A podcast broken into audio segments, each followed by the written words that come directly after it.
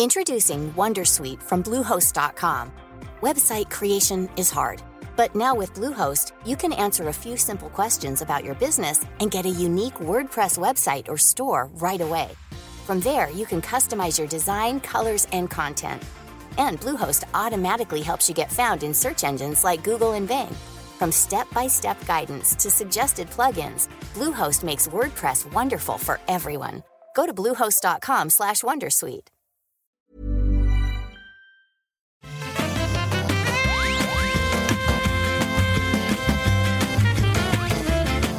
Bonjour à tous et bienvenue sur le rendez-vous jeu, l'émission où on vous résume toute l'actu du jeu vidéo, on parle de consoles, de PC, de l'industrie, on vous donne nos avis, nos analyses, sauf qu'aujourd'hui, bah, c'est les vacances et c'est la fin de l'année et c'est la fin de la génération, donc on va faire quelque chose d'un petit peu différent, on va parler des jeux de la génération, ça arrive une fois tous les 7 ou 8 ans. Et comme l'émission a à peine 6 ans, bah, c'est la première fois qu'on le fait on va essayer de déterminer, de, de, de ressortir, de d'estimer l'essence de cette génération PlayStation 4, Xbox One, et on va essayer de le faire euh, avec beaucoup de bonne humeur et dans une ambiance qui sera peut-être un petit peu différente des épisodes habituels pour plusieurs raisons. D'une part, comme je le disais, c'est les vacances, on est tranquillou, et euh, d'autre part, c'est un épisode qui est communautaire, c'est-à-dire que j'ai demandé à la communauté, en particulier des patriotes euh, les plus fervents, de me rejoindre pour cet épisode, et donc on va se faire entre nous tranquillement, on va se faire ça. Je suis Patrick Béja et euh, j'ai à, côté de moi, qui m'accompagnent, les, bah, les personnes que je vais euh, saluer maintenant. On a Cassim, Jules, Cédric, Thomas et Johan qui sont là dans la chatroom, dans le Discord, prêts à en découdre, à être euh, complètement pas d'accord avec ce que tous vont dire les uns les autres et moi-même. Comment vous allez tous? Vous êtes en forme? Vous êtes euh, plein d'énergie, prêt à défendre euh, vos idées jusqu'au bout, jusqu'à la fin? Comment ça va? Bah, Ça va super bien. Ça va très bien. La pleine forme. La pleine. Nickel, ouais. Super, super. Et on peut commencer à défendre. Tu disais euh, génération PS4, Xbox One, et on n'oublie pas bien sûr la, Wii U, la Switch et le PC. et la VR, attends y. Et, la VR, bien sûr, Johan. Non, mais c'est déjà, euh, tu commences, euh, tu ouvres avec une salve euh, d'hostilité hyper intéressante, Thomas. tu ouvres les hostilités, mais tu as complètement raison parce que la première question qui a à se poser, c'est euh, comment est-ce qu'on définit la génération? Et je voudrais euh, dire euh, deux, trois choses avant qu'on se lance. D'abord, on va parler des jeux de la génération, mais on va aussi parler des genres de la génération, ce qui nous permettra d'avoir une vision un petit peu plus globale de, des tendances de ces dernières années. et l'autre chose que je veux dire, c'est que on a déjà parlé, comme vous le savez, des jeux de la génération la semaine dernière avec les réguliers de l'émission, donc vous pouvez aller écouter ça si vous le souhaitez. Et puis, euh, on va se reposer sur euh, un travail que vous avez fait, vous, euh, sur le Discord pendant des, jours et des semaines de discussion, d'évaluation bah, sur les jeux de la génération, qui a été synthétisé par William, qui peut pas être là avec nous aujourd'hui, mais qui a résumé un petit peu tout ça. Et on a aussi une participation de Vincent, qui n'est pas avec nous, mais qui m'a envoyé un, petit message pour euh, me dire ce qu'il pensait. Donc vraiment, j'espère que la communauté sera représentée. Et si vous voulez rejoindre cette communauté super sympathique, vous pouvez le faire euh, sur notrepatrick.com. Il y a un lien vers le Discord. Donc vous pouvez vous joindre à la communauté et discuter des derniers épisodes si vous le souhaitez. Mais donc la première chose effectivement à déterminer là-dedans, c'est euh, qu'est-ce que c'est que la génération? Parce que alors, je pense que tout le monde sera d'accord pour dire qu'on y inclut euh, la PlayStation 4 et la Xbox One. Ça, c'est la base. Mais après, euh, est-ce que la Wii U, qui a commencé bien avant la PlayStation 4 et la Xbox One, elle, est de cette génération? Euh, La Switch, qui est clairement importante dans cette génération, enfin dans cette période, elle va aussi continuer pendant de nombreuses années, donc elle sera à cheval sur les deux générations. Donc, euh, écoutez, moi j'ai pris une décision exécutive. J'ai décidé que par euh, décret arbitraire, la génération, c'était la date de, euh, de, la génération PlayStation 4 Xbox One, du, de la sortie de la console à la sortie de leur successeuse, donc de 2013 à 2020. et basta. Et c'est ça, et c'est tout. Et ça inclut, ce qui est intéressant, c'est que ça inclut tous les jeux qui sont sortis sur cette période. Donc les jeux Wii U et les jeux Switch qui sont sortis sur cette période sont inclus dans la génération selon mon calcul. Je crois que c'est le meilleur compromis. Je crois qu'il n'y a pas de euh, moyen de faire les choses qui feront, euh, qui satisferont tout le monde. Mais si on commence à se perdre dans oui mais la Wii U, oui mais euh, machin, oui mais ceci, bon, moi mon compromis c'est sortie de la PS4 et Xbox One à sortie de la PS5 et Xbox Series X, S, et voilà. Est-ce que vous acceptez déjà ce postulat de départ ou est-ce qu'il vous démange, il vous dérange un petit peu Dites-moi? Alors, moi je l'accepte, mais j'aimerais juste, juste, juste discuter un peu de ça c'est que cette notion de génération, elle est complètement 100% liée euh, au, hardware des consoles. On parle, en fait, on parle de, génération de consoles et finalement, quand on dit jeu de la gêne, finalement, ce sont les jeux qui sont sortis sur ces générations-là. Mmh Donc, euh, moi, j'accepte hein, ton postulat, on c'en est un comme un autre. Euh, effectivement, moi, euh, euh, la définition que je prends en général, c'est de, regarder le consensus de la génération. Donc là, sur Wikipédia, on a la liste de toutes les consoles qui sont incluses dans la génération 8 de consoles de jeux vidéo. Et donc moi, j'aurais tendance à prendre l'ensemble des jeux qui sortent sur ces consoles-là, peu importe, on va dire, leur date de sortie. Donc, potentiellement, Mais du coup... Du coup, le problème, c'est que, en fait, le vrai trublion de cette histoire, c'est que euh, ah, si on fait comme ça, j'imagine que la génération de la, enfin la Wii U est inclus dans, euh, pardon, pas la Wii U, la Switch est inclus dans cette génération. Dis-moi si je me trompe. Et, du coup, euh, moi, je vois, tu vois, je, fais les choses un petit peu en avance. On va se retrouver dans 7 ans ou 8 ans, quand il y aura, s'il y en a une prochaine génération de consoles, à dire, mais attends, la, Switch, elle n'en fait pas partie. Et Breath of the ah ben Wild 2, il ne fera pas partie de. tu vois, on ne pourra pas décider que Breath of the Wild 2 sera un jeu de la prochaine génération. Ça sera inacceptable pour certains. C'est la même problématique que de décider du jeu de l'année avant la fin de l'année. Parce que du coup, c'est sûr le jeu pendant un mois, ils ne peuvent pas faire partie de ton jeu de l'année. Mais c'est pareil. Mais bon, c'est le jeu. Après, il faut bien, euh, là, faut bien s'amuser, il faut bien rigoler un peu, et on va faire ça avec la définition qui me convient tout à fait. C'est gentil. Moi, je pense que de, je pense qu'il faut se concentrer plutôt sur l'esprit de la loi plutôt que le texte de la loi, pour comprendre ce que ça signifie. Et euh, donc, pour moi, je suis du genre à prendre, par exemple, les jeux qui sont sortis sur Wii U, même s'ils sont sortis un an avant la PlayStation 4, mais arrêter la génération quand même au lancement de la PlayStation 5. Tant pis si la Switch elle est sur deux, s'il y a des jeux Switch qui sont sur un peu à cheval entre les deux. Mmh. Mais d'une manière générale, voilà, faut comprendre un peu. Bon, c'est un peu dans cette période de temps, parce qu'en plus il y a des, il y a, plein d'exceptions, surtout que c'est un peu la génération des exceptions, puisque à ce moment-là, est-ce que par exemple un The Last of Us Definitive Edition sur PlayStation 4 qui est sorti donc en je sais pas peut-être en 2014 quelque chose comme ça ou en 2015 compte comme un jeu de cette génération, alors que ce n'est qu'une réédition d'un jeu sorti à l'origine sur PlayStation 3. Ah, Là, ça commence à devenir difficile. On va pas la discussion sur les remasters. Non, mais voilà. c'est ça. Non, mais c'est une discussion qu'on pourra, qu'on pourra, enfin, qui pourrait avoir lieu d'être les remasters de jeux qui sont sortis. Euh. Et quelle est la différence entre un remaster et un remake? Est-ce qu'un remaster ça compte, un remake ça compte pas euh? Ouais, il y a, y a, plein de. Mais ce que je veux, ce que je veux dire, c'est que du coup, il vaut mieux être, faire ça en bonne intelligence et se comprendre. Bon, on imagine que The Last of Us, communément, euh, on va plutôt admettre que c'est plutôt un jeu PlayStation 3. Euh, voilà. Je pense qu'on est d'accord. Comme un jeu PlayStation 4. Oui, je dirais qu'en bonne intelligence, tu décris bien le groupe qu'on a là aujourd'hui. Hein. Ça, c'est une euh, explication absolument parfaite. Mais oui, je, dirais que euh, le haut comité euh, judiciaire des générations de jeux vidéo euh, de, cette émission sera prêt à entendre les plaidoyers des, de, certains des membres pour dire que tel ou tel jeu devrait ou ne devrait pas y être inclus sachant que c'est, ça risque d'être des cas. Enfin, moi, je pense qu'on va pas vraiment avoir ce type de problème. C'est des, problématiques théoriques. Et oui, en théorie, on pourrait se poser la question sur Last of Us Remasters, mais je pense que personne va vraiment euh, euh, mettre en avant ce genre d'argument pour des jeux de ce type-là.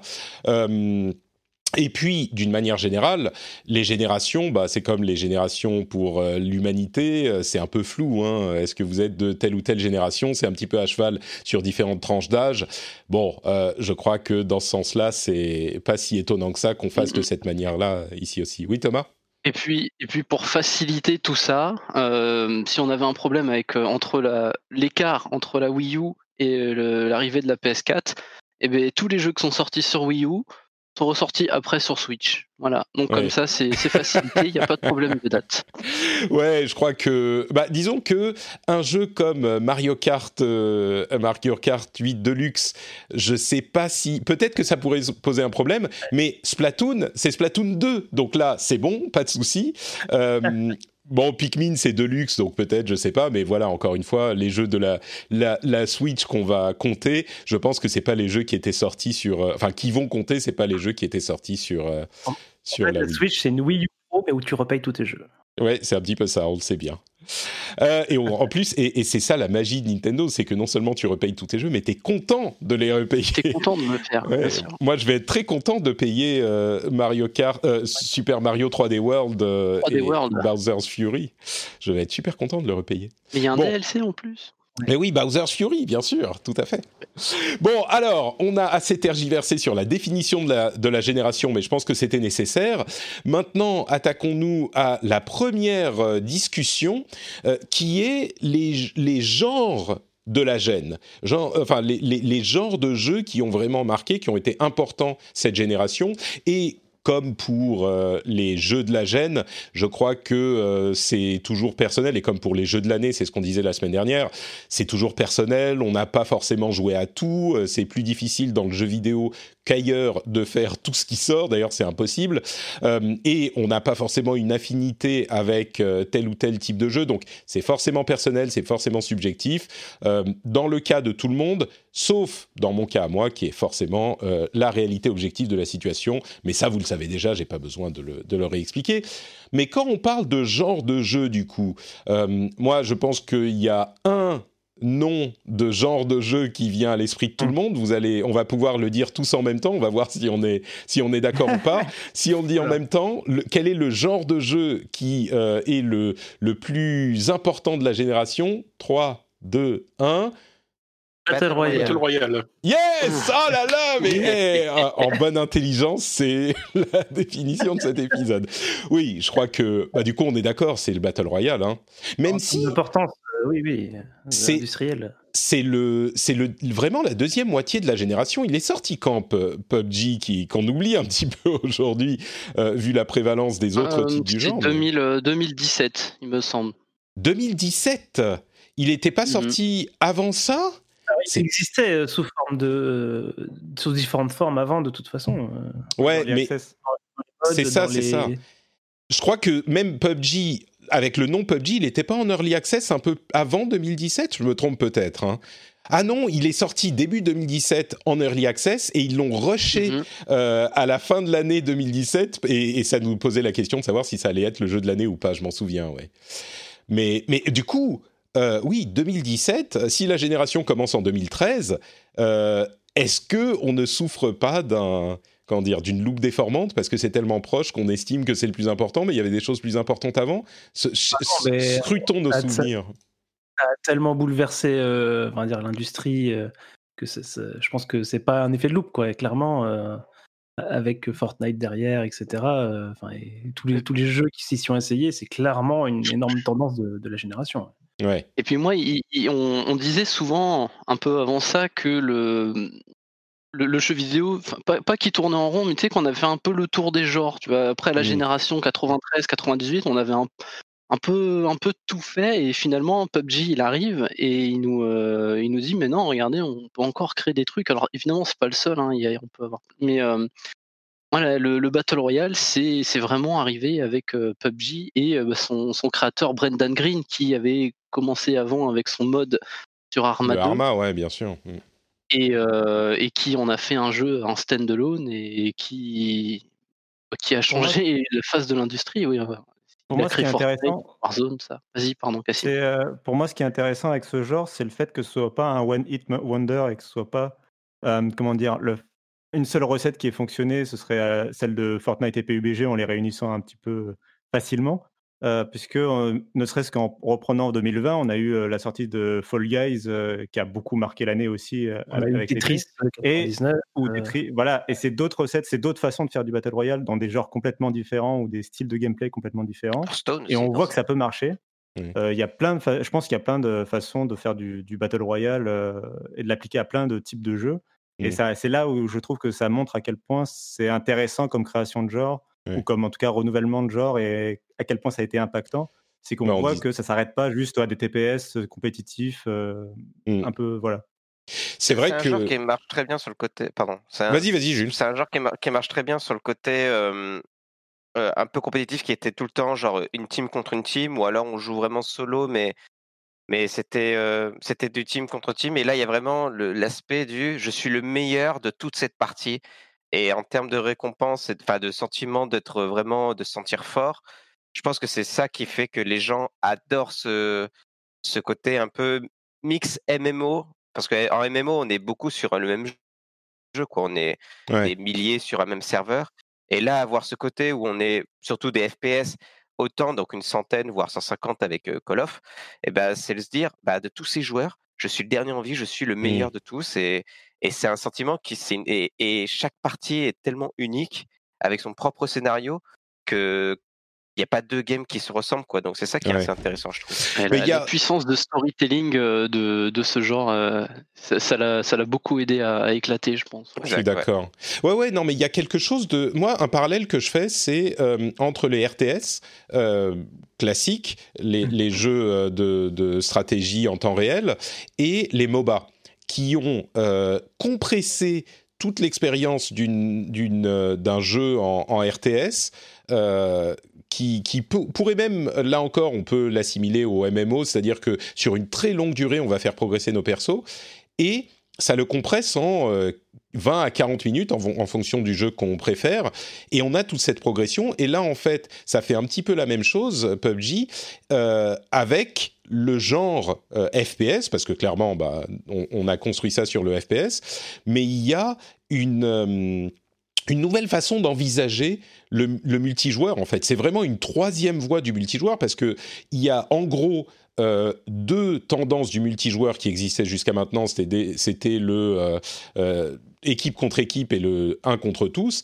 Et là, c'est plein contre plein avec des serveurs hyper peuplés et c'est une, une façon d'envisager le jeu à plusieurs qui avait c'est vraiment un, génie qui a inventé quelque chose qui n'existait pas de nulle part, quoi. Alors, il a pris des petits morceaux de ça et de ça, mais pour ceux qui ne joueraient peut-être pas au, euh, au Battle Royale et qui prennent pas beaucoup le temps de s'y intéresser et d'y réfléchir, c'est vraiment quelque chose de complètement nouveau et de complètement différent. Et la versatilité, qui est un élément hyper important, et euh, effectivement ce qui lui a donné sa durée de vie. Battle, Battlegrounds, euh, même s'il est encore très populaire, il a quand même eu euh, un succès fulgurant, mais il s'est décliné dans plein d'autres genres avec Fortnite, Apex Legends, etc.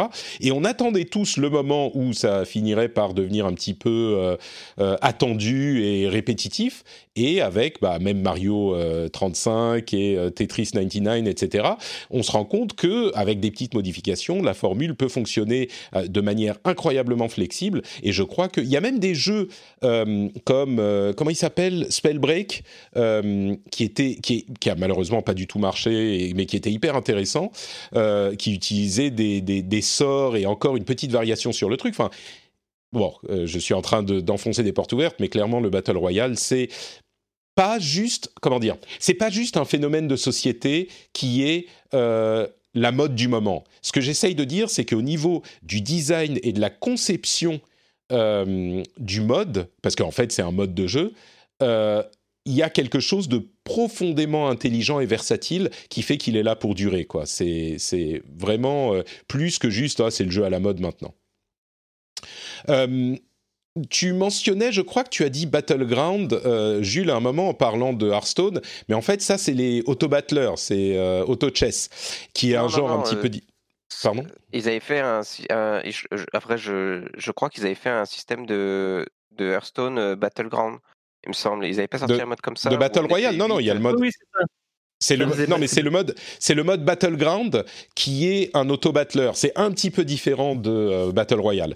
Euh, et, et, le auto battler, c'est un genre qui a très bien marché ces deux dernières années, euh, mais qui a pas du tout eu l'impact euh, qu'on. Enfin, je pense que Hearthstone est le le l'exemple le plus grand public du truc, même si Auto Chess et euh, comment il s'appelle la version de Teamfight Tactics. Teamfight Teamfight Tactics, Tactics. voilà, de League of Legends, euh, sont très, semblent être assez populaires. J'ai l'impression qu'on est un petit peu sur la pente descendante déjà sur le, le genre de l'auto-battler. Mais je sais pas, peut-être qu'il y a aussi des... Ça prend euh, un an ou deux à développer et peut-être qu'on va voir arri- arriver dans, dans quelques mois ou un an ou deux des, des exemples de ce genre de jeux qui vont euh, take the world by storm, comme on dit. Johan Parce que ce qui est compliqué avec, ouais, avec ces jeux mobiles, juste- enfin, jeux, jeux mobiles, mais c'est, oui, jeux mobiles hein, qui, qui percent euh, euh, énormément et dont on entend parler énormément parce que ça cartonne euh, incroyablement, comme ça a pu l'être pour Pokémon Go, c'est que derrière, les news des sites généralistes euh, s'arrêtent assez vite. Et on, a, on peut avoir l'impression que c'est sur la piste descendante, alors qu'on soupçonne pas que derrière, les, les revenus sont en train de continuer à exploser euh, sans Mhm. cesse.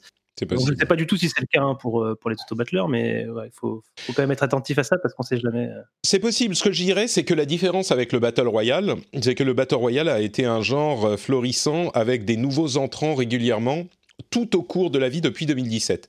Euh, sur les auto-battlers, on a eu bah, les euh, grands du genre, c'est-à-dire le mode de Dota euh, qui est devenu indépendant, le, la version de euh, League of Legends, et puis ce euh, mode de Battle euh, de, de Hearthstone qui était un petit peu inattendu. Et là, ça fait quand même quoi un an qu'on n'en a pas vraiment eu de nouveau, je crois, ou qui ait fait du bruit. Oui, Donc, après, effectivement, peut-être un peu de temps pour que. Mm. ça- d'autres ouais, jeux qui- ça qui imprègne arrivent, ouais. d'autres développeurs. Ouais. Un autre, une autre tendance qui est qui s'est solidifiée en fait, qui existait déjà, c'est d'une manière générale les jeux services. Euh, et, et je crois que ça, on n'a pas besoin de passer deux heures dessus. euh, tout le monde comprend bien de quoi il s'agit. Mais je crois que c'est une tendance qui s'est vraiment, euh, comment dire, imposée Ah. euh, cette génération. Je pense qu'on peut le dire, non? Johan, un peu, en fait, le sous-entendait à l'instant en parlant de ces jeux qui ne sont plus dans l'actualité, mais pourtant qui continuent de faire des revenus.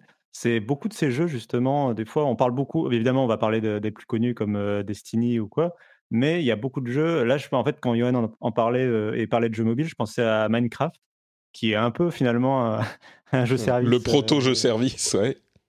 euh, mais qui, enfin voilà, qui avait, enfin qui date de la génération précédente et pourtant qui a vécu toute la génération. On pourrait, je peux mentionner aussi euh, GTA 5 avec euh, GTA Online et qui Oui. ont vécu toute la génération sans, voilà, en, et qui, on, on en, en fait, on en reparle tous les trois mois en se disant ah oui, euh, en fait, il est toujours dans le top des ventes et euh, il, fait- il, fait- il rapporte toujours autant d'argent à son éditeur, quoi. Oui, je crois, Mais je crois que trop, euh, GTA, GTA 5, c'est tellement l'exception là encore qu'on peut pas, enfin, c'est- on peut pas généraliser avec celui-là, mais. Est-ce que mais- vous pouvez me rappeler ce qu'est un jeu à service, comme vous l'appelez en fait vous Ouais, bah écoute, certains qui savent pas trop. euh, Tout à fait, tout à fait. Je pense qu'un un, un jeu service, euh, il y a des, des échelles ensuite de jeux service, mais traditionnellement, où il y a encore euh, quelques années, un jeu tu le payais, la somme que tu allais le payer, euh, tu installais le truc sur ton, ta console ou ton ordinateur et tu avais le jeu. Et c'était tout ce qui, est- qui avait été vendu et basta, et c'était terminé et tu avais le jeu complet. Un jeu service, c'est un jeu qui va ajouter du contenu, payant ou non, euh, ajouter du contenu sur une certaine période, souvent euh, plusieurs années, parfois ça s'arrête au bout d'un moment, mais c'est un jeu qui est conçu comme un service qui va être maintenu de manière récurrente ou de manière continue, on va dire, sur une certaine durée. Donc le jeu va évoluer, va recevoir du contenu en plus, et encore une fois, ça peut être du jeu payant ou non, enfin du, contenu payant ou non. Je crois qu'au au niveau le plus simple, c'est comme ça qu'on peut définir le jeu service, euh, je crois aussi que les gens ont tendance à euh, voir les choses de manière un petit peu déformée parce que quand on dit ah bah ça y est, t'achetais le jeu et ça y est, t'avais tout et c'était terminé, c'était aussi une période. On, on va pas rentrer dans les considérations de budget des jeux et des coûts de développement parce que ça nous ferait tout un épisode, mais c'était aussi une période où les jeux étaient un petit peu plus facile à faire et où il y avait des extensions et des nouveaux euh, épisodes beaucoup plus vite que ça n'est le cas aujourd'hui. Euh, c'est vrai que tu acheté ton jeu euh, et que ça y est, il était dans ton ordinateur et c'était tout le jeu, mais tu avais aussi l'extension qui sortait six mois plus tard, tu avais l'épisode suivant qui sortait un an et demi plus tard. c'était pas tout à fait le même système économique qui était qui s'était stabilisé autour. Mais bon, Ceci dit, clairement, les jeux-services, c'est quelque chose de différent, quoi. Ouais, j'aimerais du coup bah, ajouter quelque chose là-dessus, c'est que euh, cette nouveauté entre guillemets de, du foisonnement de jeux-services fait qu'on a des jeux qui, apparaissent, enfin moi, en tout cas qui m'apparaissent comme des jeux de la génération entre guillemets, euh, pour la simple et bonne raison que ces jeux m'ont accompagné euh, de, du tout hmm. début de la PS4 à, et voir qu'ils continuent même sur PS5. Donc ouais, je pense particulièrement à Destiny, mais effectivement c'est un jeu donc j'y ai joué chaque année depuis la sortie de la PlayStation 4. Donc euh, c'est une réflexion que je me faisais depuis euh, il y a quelques, je sais il y a quelques mois ou peut-être un an. Euh, et je sais que certains d'entre vous aiment bien se moquer gentiment de moi quand je parle de Destiny parce que j'en parle tout le temps, mais c'est vrai que, comme toi, Johan, et comme certains d'entre nous dans, chez les auditeurs, c'est un jeu dont je me suis rendu compte que discrètement, euh, sans que je me, je m'en aperçoive, eh ben oui, il m'avait accompagné depuis la PS3 même parce qu'il était sorti sur PS3 à l'époque. Euh, il m'a accompagné depuis Destiny 1 sur toute la génération. Et alors, j'y ai peut-être pas joué tous les jours pendant euh, sept ans, mais régulièrement, tous les quelques mois, je replonge pendant quelques semaines au pire. au pire, ça veut dire quand c'est pas trop long, une ou deux semaines. Et puis, j'y prends énormément de plaisir. Et de, cette manière, c'est vrai que ça pourrait être le jeu de la génération pour les gens qui se sont plongés dedans, quoi. Et ça, ça vient, ça vient directement du PC en fait, parce que du coup, mm. c'est exactement ce que font les, les MMO euh, euh, depuis maintenant très très longtemps. Hein. WoW, ça, on arrive sur les 15 ans, 15 euh, ans que je joue à WoW très régulièrement. Donc oui, oui, c'est pas, pas impressionnant en soi, mais en tout cas dans l'univers console, c'est quand même très notable. Oui. C'est vrai. vrai. que ça s'est beaucoup adapté. Il y a vraiment tout le monde qui l'a pris. On, on peut noter par exemple euh, les Assassin's Creed, ils sont tous devenus des, jeux services. Au fond, ton, ton, jeu sort et il y a des mises à jour régulièrement. Ils vont te rajouter des petits événements en jeu, presque comme on peut retrouver, comme tu dis, dans un MMO. Hein, mais ça va être il y a un petit dieu qui, qui apparaît par ici, euh, hop, un petit DLC par là, et c'est financé par des season pass ou, euh, ou de la microtransaction de différentes manières. Et même Nintendo s'y est mis, hein, c'est pas les rois du online, mais au final, euh, euh, bah, Smash Bros, tu as du contenu régulier dans, Smash Bros, que ce soit des events ou des nouveaux personnages. Euh, pareil, accompagné d'un refinancement perpétuel. Ouais, ouais, oui, bah, Animal Crossing aussi. Ouais. Mmh. C'est un, c'est une des choses auxquelles je faisais allusion dans la description départ. Il y a différentes échelles de jeux-services, mais c'est vrai qu'aujourd'hui, tous les jeux, enfin une immense partie des jeux sont plus ou moins services et tu le signalais, Ubisoft est très fort là-dedans. Enfin tous les jeux, même euh, Immortals Phoenix Rising qui est un relativement un jeu relativement modeste, eh ben tu peux acheter des trucs, euh, il y a des trucs dans le jeu, tu peux débloquer des, des euh, cosmétiques ou des non cosmétiques d'ailleurs, je crois. donc oui, il y en a plein plein qui sont plus ou moins services quoi. Et bon, ça ça a à voir avec d'autres choses, mais oui, bah, tout ça, c'est aussi le fruit d'un travail qui avait commencé sur PlayStation 3 à l'époque euh, avec les, euh, le système de Season Pass, les DLC, mmh. ah, qui pas forcément toujours des grosses extensions et qui étaient plutôt, par exemple, tu rachetais, tu achetais individuellement tes maps pour Call of Duty et compagnie. des choses comme ça. Et, enfin, en fait, La pire idée d'ailleurs. Je, je, mentionne, tu dis acheter individuellement les, les, les maps ou acheter des packs de, de cartes et les. C'était horrible parce que ça fracturait la base installée euh, et c'était vraiment pas une bonne solution, quoi. Bah, ça a tué un des premiers jeux de la génération qui était euh, Titanfall, qui mm. justement n'avait pas euh, de contenu gratuit additionnel. Ils ont, ils ont voulu tout faire payer et en fait la, la, communauté s'est très rapidement fracturée alors que la base du jeu était plutôt bonne et c'était un jeu mm. exclusivement multijoueur. Euh, mais, euh, mais voilà, donc c'était justement ce, ce, tournant qui a été mal pris pour eux. Mais c'est là euh, qu'on sent que ça. Il y, a une grosse. Euh... J'ai pas le bon verbe, mais c'est devenu très mature pendant cette, pendant cette mmh génération. C'est là qu'on voit que ça, ça, a bien survolé et bien dans, dans tous les sens. Ils, ils sont très bien adaptés à ça. Bon, on va avancer parce qu'on a déjà fait pas mal de temps sur les jeux services, mais c'est certainement un aspect important. On pourrait parler des Battle Pass, qui est peut-être la forme la plus mature euh, de microtransactions qui qui qui qu'on est aujourd'hui. J'ai l'impression que, allez, c'est le truc qui euh, hérisse le moins les gens dans les microtransactions. On pourrait parler de lootbox, euh, qui est sans doute le truc qui hérisse le plus euh, les les gens et les joueurs dans la génération. Et je pense que certains d'entre vous auraient beaucoup de choses à dire, mais ça serait encore une fois un épisode euh, complet à soi tout seul. C'est peut-être une des tendances, alors là peut-être euh, de manière un peu plus controversée, une des tendances de la génération aussi, mais je crois qu'elle est un petit peu sur la voie de, enfin sur la porte de la sortie, quoi, les, les loot box. Il y a des chances qu'elle soit exclusive à la génération, euh, génération précédente. C'est possible, c'est possible, remplacée avantageusement par le, les Battle Pass. Euh, et puis, puisqu'on parle de ça, euh, Vince mentionnait dans son email euh, les jeux mobiles que on pourrait, à côté desquels on pourrait passer, euh, qui sont euh, une, grosse tendance, à la fois en, en, bien et en décevant entre guillemets, parce que euh, certains auraient pu, enfin certains prédisaient, et je, fais souvent cette différence entre les journalistes tech et les journalistes gaming, les journalistes tech estimaient déjà que les prochaines consoles allaient être les dernières à l'époque de la PlayStation 3 et de la Xbox One, parce qu'ils pensaient que tout le monde n'allait jouer que sur mobile. Bah ça s'est pas. Pardon, Cassim? Je me sens attaqué, je dis, euh, je dois, représenter mon crew, là, j'ai l'impression. Non, mais toi, t'as as, un pied dans les deux, dans les deux mondes. Oui, et puis, mais, euh, mais, mais oui, les, les, ça, ça ne s'est pas produit. D'une part, les consoles sont là euh, clairement pour rester. La Switch a un succès phénoménal et propose une euh, une composante mobile. Euh, mais les jeux mobiles en eux-mêmes, euh, alors les choses auront peut-être euh, changé d'ici quelques, avant la publication de cet épisode, mais les jeux mobiles ont dans l'ensemble trouvé leur public, mais un public qui est différent de du, du, public des jeux que j'appelle traditionnels, console et PC. Bon, sans rentrer dans tous ces détails, je crois qu'il est indéniable que les jeux mobiles sont là euh, très très présent et le fait que j'en parle après avoir mentionné Lootbox est peut-être pas complètement innocent, mais euh, ils sont très présents. Mais je crois que la fusion des deux communautés ne s'est pas opérée. Euh, peut-être qu'on pourrait arguer du fait que Pokémon Go est universel, mais c'est peut-être l'exception plutôt que la règle, je crois. Après, on a aussi, on est aussi arrivé dans la génération où il y a des jeux maintenant cross-platform entre le mobile et et les PC, voire les consoles. Donc il y a du Fortnite, euh, même PUBG, enfin Call of Duty, Fortnite, ça, sur mobile. Fort. Alors il y a des jeux qui sont vraiment cross enfin cross plateforme et euh, où on peut jouer les uns contre contre les oui, autres. oui. Euh, et puis il y a des jeux qui qui sont déclinés sur euh, les deux types de plateformes.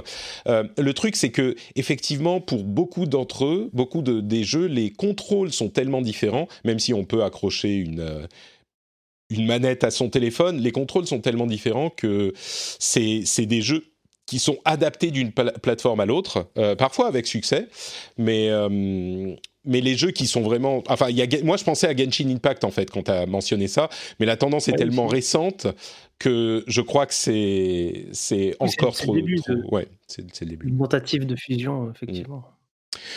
Euh, On connaît peu de jeux qui sont natifs du mobile et qui ont été, correctement qui sont devenus quelque chose de sur console et PC également. C'est plutôt souvent des jeux qui ont déjà rencontré au moins un petit succès, Mmh. sur, PC et console et qui sont, qui sont sortent en même temps, ouais. mais qui sont qui utilisent plutôt des codes du du jeu, on va dire du jeu console ou du jeu PC, Mmh. plutôt que le contraire. Moi en tout cas, c'est l'impression que ça me donnait, hormis, l'exception Pokémon Go, effectivement. Heu, bon après il est on sent quand même l'impact sans avoir tué les consoles, on sent quand même l'impact du jeu mobile, je trouve, heu heu, dans l'industrie, ne serait-ce que sur le les consoles portables puisque, bah, la PS Vita a priori n'aura pas de enfin pour l'instant, il y a pas de nouvelle génération de PS Vita et la nouvelle génération de la 3DS, c'est la Switch et on pourrait arguer un peu du fait que, bah, c'est une console hybride du coup qui n'a plus enfin, il y a plus de console qui hormis la Switch Lite, il y a plus de console, 100% portable, heu Mmh. heu, sur le marché et je pense qu'il y a aussi là, heu, un effet, même si c'est pas un effet direct, au moins un effet de de la popularisation du du jeu mobile, quoi. C'est vrai, ouais. Puis Euh, ça va être dur de revenir en arrière maintenant que la Switch existe et qu'on sait qu'on peut faire euh, Oui, télé ça. plus euh, portable. euh, j'imagine mal une nouvelle console portable arriver dans, en, chez Mmh. Sony ou chez Nintendo qui soit purement portable et qui ne Ouais. propose pas euh, de se connecter à la télé. Quoi. C'est possible. ouais. C'est vrai que bon. Mais ensuite, on a, on peut être surpris hein, par certains, certaines choses. Mais... Euh, bon, là aussi, il y aurait énormément de choses à dire, mais je voudrais euh, parler du, de la dernière tendance euh, qui me paraît hyper importante, c'est la tendance du, enfin, le, le, le, le foisonnement, l'explosion des indés qui avait été initiée et amorcée sur la génération précédente, je, je crois grâce justement à la l'augmentation de la connectivité des consoles euh, et, donc effectivement c'était déjà le cas sur PlayStation 3 et euh, Xbox 360 et cet élément qui a permis d'ailleurs aux, choses comme les jeux services de vraiment exister a également permis à ouvert euh, vraiment de manière commerciale le marché aux indépendants qui ont pu, sans gros réseau de distribution, euh, venir euh, faire concurrence aux plus grands développeurs. Et aujourd'hui, ça a amené à cette euh, bénédiction dont on parle dans quasiment chaque épisode maintenant, qui est que l'offre du jeu vidéo est devenue complètement, enfin hyper variée, et ça va du plus petit euh, minuscule jeu indé euh, qui d'ailleurs parfois ne touche qu'un- qu'une toute petite partie des joueurs euh, et qui réussit à faire sa vie malgré son son public restreint a des succès euh, planétaires euh, développés par de jeux développés par une équipe de euh, cinq personnes qui se vendent tellement bien qu'ils viennent, comme je le disais, concurrencer les gros AAA qui coûtent des centaines de millions à développer. Donc le, le- la gloire des indés, je crois qu'on sera tous d'accord pour dire que c'est une autre des tendances du de la génération, quoi. Ouais, complètement. Et moi, ce qui, ce qui me plaît dans cette tendance, c'est la, la liberté qu'ont ces indés de d'éclater tous les codes, euh, les codes habituels du jeu vidéo. Mm. vu Bah, c'est pour ça qu'ils sont là, libres hein. et qu'ils- Et qu'ils ont, et qu'ils ont peu de pression, ils peuvent faire un- non, même littéralement ce qu'ils veulent. Alors, je sais pas si on peut commencer le name dropping sans parler de jeux de la gêne, mais par exemple, des, des jeux comme euh, Undertale, euh, bon, avec toutes ces, ces particularités, ou Stanley Parable, ou Firewatch, euh, le, le walking sim euh, presque par excellence. Mm. Euh, c'est des choses qu'on on aurait possiblement, même probablement jamais vu en fait dans de, de- de sortir ça de chez Square Enix ou un studio Sony ou, ou Xbox aujourd'hui. Euh, non, moi c'est vraiment ce qui ce qui me plaît. On peut parler euh, là Outer Wild par exemple, qui est un jeu où il n'y a aucune violence. C'est extrêmement rare. Dans le jeu, il y en a pas. Enfin, il y en a pas. Il y en a quasiment pas. Et, et c'est permis grâce à la liberté des indés. Et... Ouais. Ouais. Bah, complètement, c'est ça que. le- Vas-y, Cassim. Bah, pour prendre le contre-pied, je vais dire que je ne suis pas d'accord avec vous. D'accord. Alors, attends, avant, euh, Avant de dire que Ouais, t'es pas d'accord, laisse-moi juste rebondir sur ce que disait euh, Thomas. Euh, je crois qu'effectivement, les indés, c'est- pour ça qu'ils sont là. On reproche souvent aux, aux gros développeurs de toujours faire la même chose, mais il y a des enjeux tellement énormes. Enfin, c'est évident, sauf si on veut particulièrement leur chercher des, des, des noises. Mais il y a tellement d'enjeux qui sont obligés d'aller un petit peu plus vers la sécurité. Et c'est pour ça que les indés sont intéress- intéressants et qu'ils existent. C'est souvent pour faire des choses qui sont des projets moins ambitieux au niveau financier. Donc, euh, c'est pas des, des centaines d'emplois qui sont menacés si euh, le jeu se plante. Et ils peuvent prendre des risques et survivre euh, malgré tout. Et oui, c'est vrai que des choses comme Vince mentionnait aussi les visual novels, les walking simulators, euh, peut-être qu'ils auraient existé, mais tu as raison, ils seraient pas sortis de, des, des gros gros studios, ou en tout cas, ça aurait été peut-être euh, moins probable. Euh, et oui, donc je suis, en gros, je suis assez, assez d'accord avec toi. Cassim, tu veux dire que t'es pas d'accord? Oui, oui. euh, alors parce que du coup, alors évidemment, je vais pas nier que les, les indés sont importants. hein, je vais pas dire oh non. Oui, merci. Euh, mais euh, c'est plutôt sur le fait que euh, pour moi, c'est une tendance de la génération, comme tu le disais un peu en préambule, Mm. c'est une, généra- une tendance de la génération PlayStation 3 et Xbox 360 et qu'elle n'a fait que perdurer avec cette génération. Mais du coup, pour moi, c'est pas vraiment une tendance de cette génération Ouais. précise. Alors, c'est ouais, plutôt quelque chose. Pardon. Bah, Ouais, laisse- j'allais attends, attends, Johan, la- laisse Je Cassim voulais pas, je voulais finir. pas t'interrompre, Cassim, donc je te laisse finir euh, rapidement. Alors, je te donne la Je parole. voulais après. juste dire, bah, juste pour dire que on avait déjà eu des jeux comme euh, Bread ou Pain Bien ou des sûr. jeux comme ça qui étaient sortis sur la génération précédente et c'était déjà l'explosion avec les Summer of Arcade et compagnie de, de, de cette, euh, de ces jeux indés évidemment, comme la, connectivité a augmenté des, consommateurs, c'est encore plus fort aujourd'hui mais c'est qu'une continuité de la tendance de mmh. la génération précédente. Et je pense qu'en fait, on pourrait, dans tu disais, tu parlais de loupe un peu grossissante sur ces dernières années. J'ai l'impression qu'on pourrait déjà dessiner le, bilan de la génération PlayStation 5 dans 6-7 ans et dire oh là là les jeux indés ils vont c'est incroyable tous ces jeux indés qu'on a eu sur cette génération PlayStation 5 bah oui ils sont là pour ils sont là pour durer quoi ouais. Johan? Ouais, bah, ça, tombe bien parce que je, je, pense que je vais prendre justement ce contre-pied là c'est que on parlait du coup de la génération précédente qui avait ouvert la connectivité et permis du coup l'émergence de jeux comme Red, etc. avec le Summer of Arcade, mais ça restait finalement euh, des jeux qui étaient euh, euh, soumis, on va dire, à des programmes et éditeurs. Donc le Summer of Arcade, c'était quand même Microsoft qui était derrière, qui, qui allait valider des projets, etc. Ce qui s'est passé dans cette génération et qui est important d'un point de vue indé, c'est aussi l'accessibilité aux plateformes de développement à à moindre coût, c'est-à-dire gratuit, gratuit, c'est pas cher. Donc on a maintenant euh, Unreal, euh, Engine, on a euh, Unity, on a plein de plateformes comme ça qui permettent non seulement de pouvoir développer un jeu sans, payer de licence, mais même de sortir un jeu et de commencer à gagner de l'argent, toujours sans payer de, de royalty parfois selon les, selon les, plateformes, euh, tant que tu n'as pas euh, dépassé le million, etc.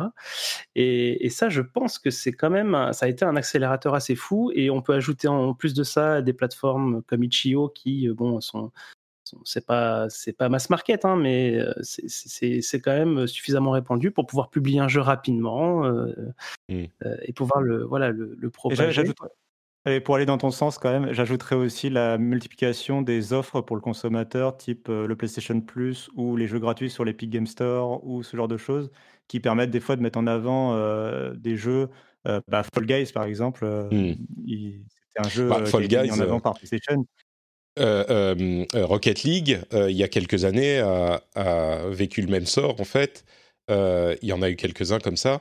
je dirais, Cassim, je pense quand même qu'on peut euh, tout à fait défendre l'argument que ça a commencé avec la génération précédente, mais je dirais que d'une part, il y a une poignée de titres qui sont euh, vraiment mémorables.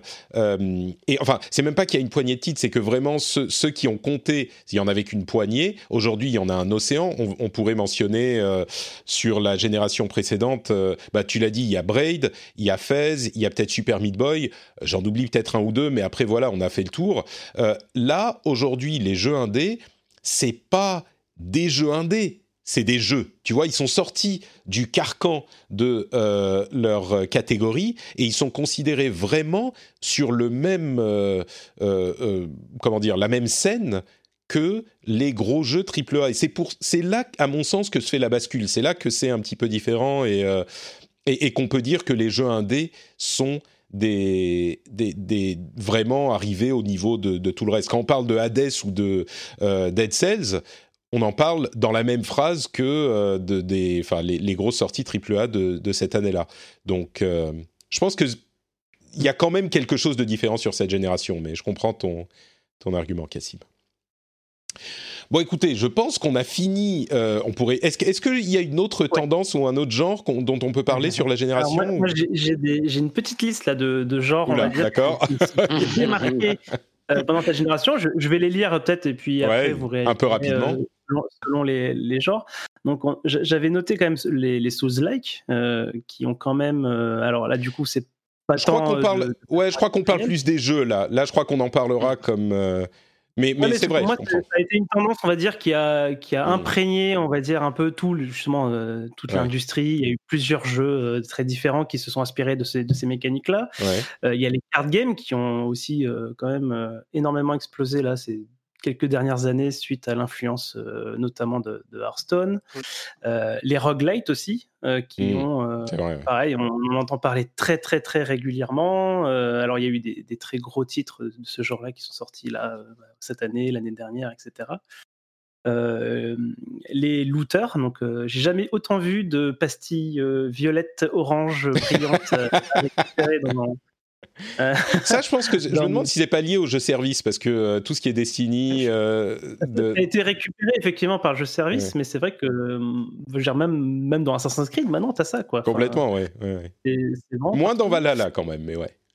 si je peux me permettre, pour justement, avant de te redonner la parole, Johan, c'est moi j'ai l'impression aussi que, et c'est pas forcément une tendance de cette génération, mais c'est juste là, tu es en train de citer aussi des choses qui, c'est des genres des fois qui perdent leur code et qui justement s'intègrent. par exemple, la, PlayStation 4 et la Xbox One, c'était vraiment fabriqué pour être les consoles de, des open world. c'est pour ça qu'elles avaient beaucoup de mémoire vive, par mmh. exemple, et elles avaient été pensées pour ça. Et je trouve que c'est la génération où finalement l'open world a perdu mmh. son sens parce qu'on s'en fiche un peu de jouer à un open world. On joue à Assassin's Creed et en fait, ça se trouve être un open world, mais, euh, mais le, le, caractère open world, c'est un peu comme le caractère RPG d'un jeu. Euh, bon, c'est un peu devenu. Euh, c'est vrai, ouais. Ça, ça s'est intégré à tout, ouais, un code du jeu, des jeux en général, ouais. Mmh.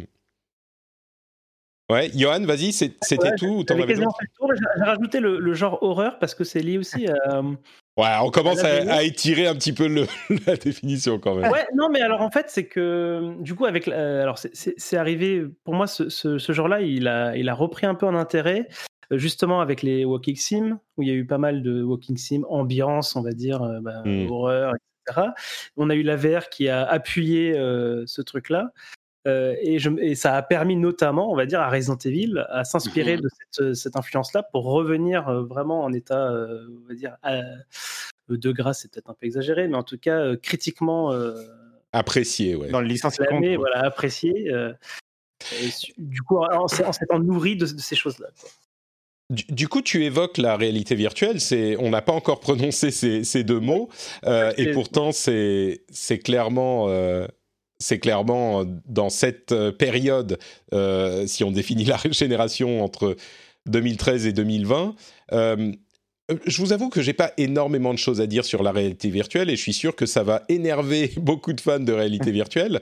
On n'a pas non plus mentionné le, le, game streaming qui lui est quand même naissant à ce stade. C'est pas tout à fait la même chose, mais sur la réalité virtuelle, vous voulez, il y a certains d'entre vous qui veulent dire quelques mots hmm. ou moi, moi, rapidement, euh, sur la réalité virtuelle, je pense qu'on est un peu dans le schéma qu'on évoquait juste avant au niveau des indés.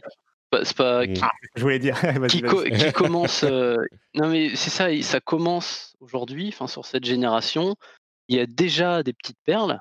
Il y en a quelques-unes, il y en a pas beaucoup, mais mais euh, il y a des chances. Je pas non plus pro prophétiser ça, mais il y a des chances que bah, si on fait un bilan de la, de la gêne PS5 euh, Xbox Series, on dira, bah oui, c'est vrai, il, y avait eu euh, Half-Life Alix et, deux, trois autres comme ça.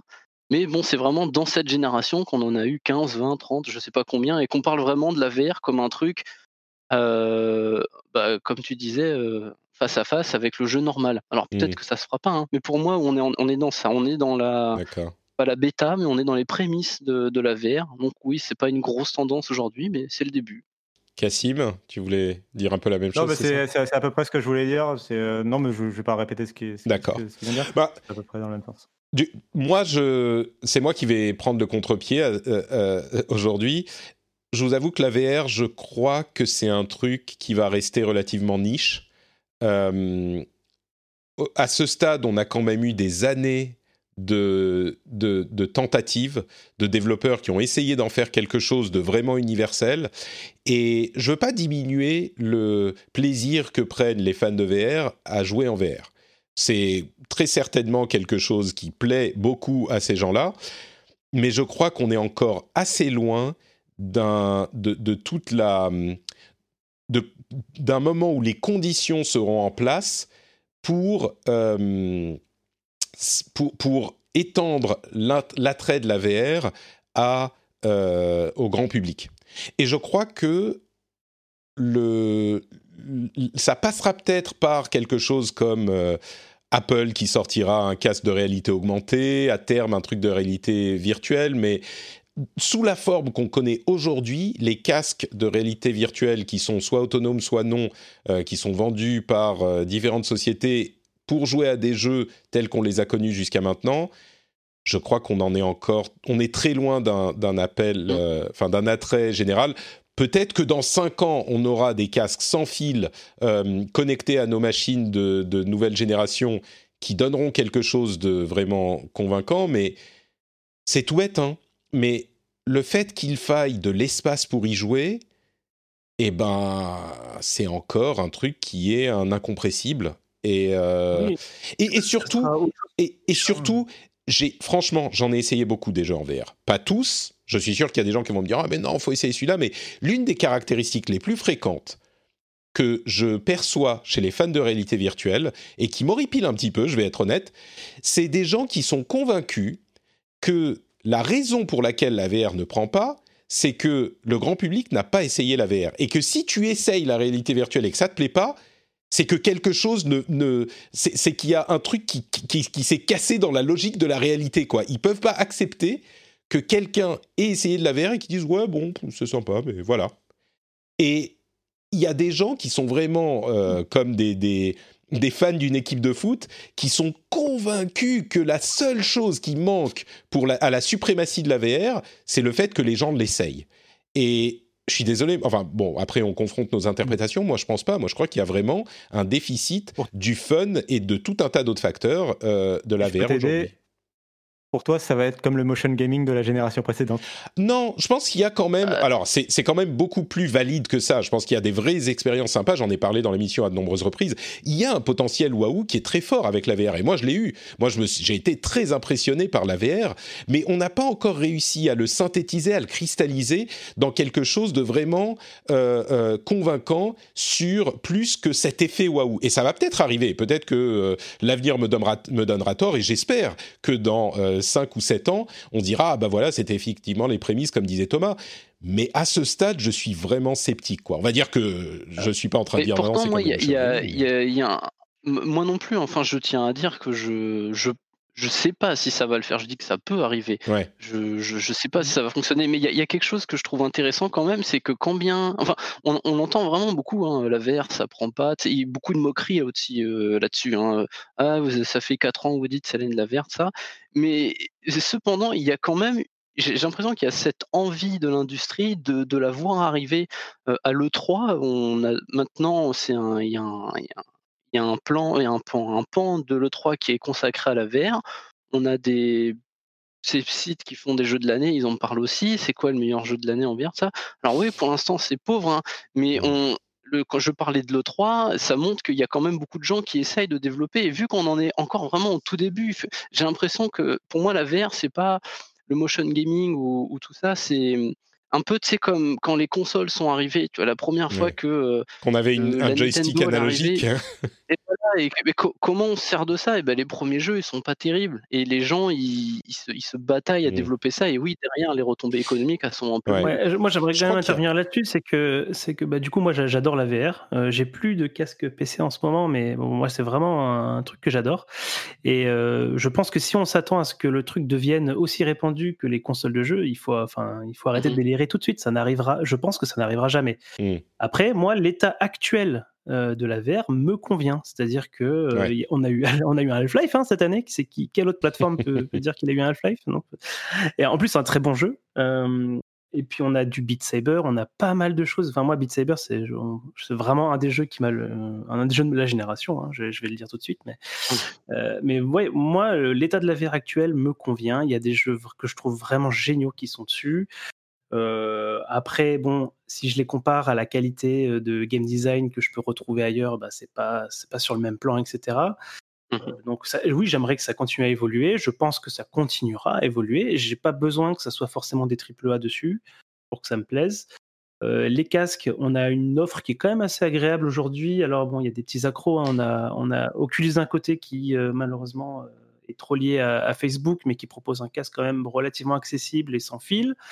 Euh, on a des casques très haut de gamme si on en a envie. On espère que Sony va ressortir un casque. Ils ont l'air de le dire que ça arrivera, mais bon, Ouais, je pense que Ils ont l'air- C'est pour ça que je euh, disais peut-être que dans 5 ans, euh, je crois que Sony, il n'est pas du tout impossible qu'il sorte un PSVR 2 Ouais. ou un Je pense équivalent que s'ils 5 sortent pas de PSVR 2, euh, ça sera quand même un sacré. Enfin, ça sera Là, quand même sera un, un un signe. coup euh, pour, euh, pour Mm. le genre.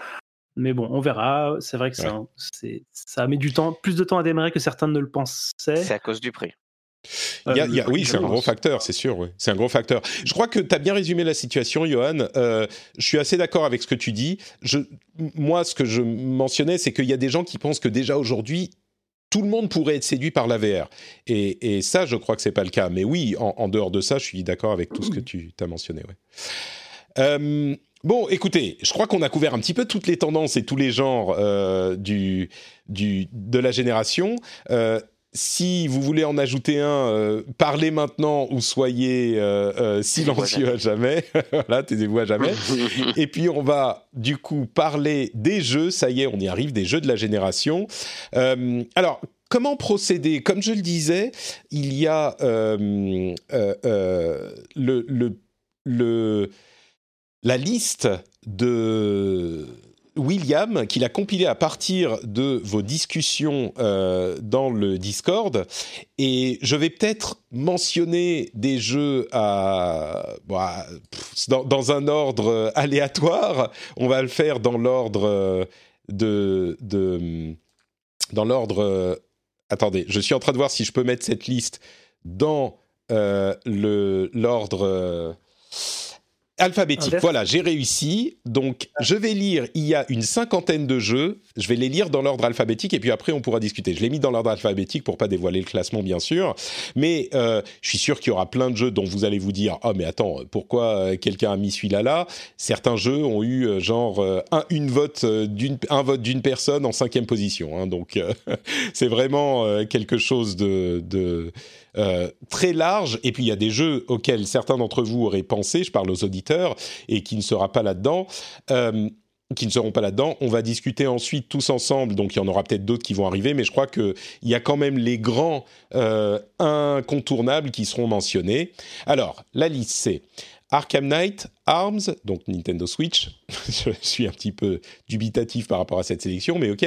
Euh, Assassin's Creed Origins, Astral Chain, Battlefield 1, Bloodborne, Celeste, Civilization 6, Dark Souls 3, Darkest Dungeon, Dead Cells, Detroit Become Human, Dishonored, euh, Dishonored 2, pardon, Doom, Final Fantasy XIV, Shadowbringer spécifiquement, Fire Emblem Three Houses, Firewatch, Fortnite, Forza Horizon 4, Ghost of Tsushima, God of War, Golf Story, Half-Life Hellblade Senua's Sacrifice, Earth Story, Hitman 2, Hollow Knight, Horizon Zero Dawn, euh, Life is Strange Season 1, Metal Gear Solid 5 The Phantom Pain, Nightcall, Outer Wilds, Overwatch, Paper Mario The Origami King, Persona 5, Persona 5 Royal, PlayerUnknown's Battleground, Red Dead Redemption 2, Rocket League, Sekiro, Spider-Man, Stardew Valley, Streets of Rage 4, pour jeu de la génération quand même, euh, Super Mario Odyssey, The Last of Us Part 2, The Legend of Zelda Breath of the Wild, The Witcher 3 Wild Hunt, euh, They Are Billions, Uncharted 4, Unravel 2, Valorant,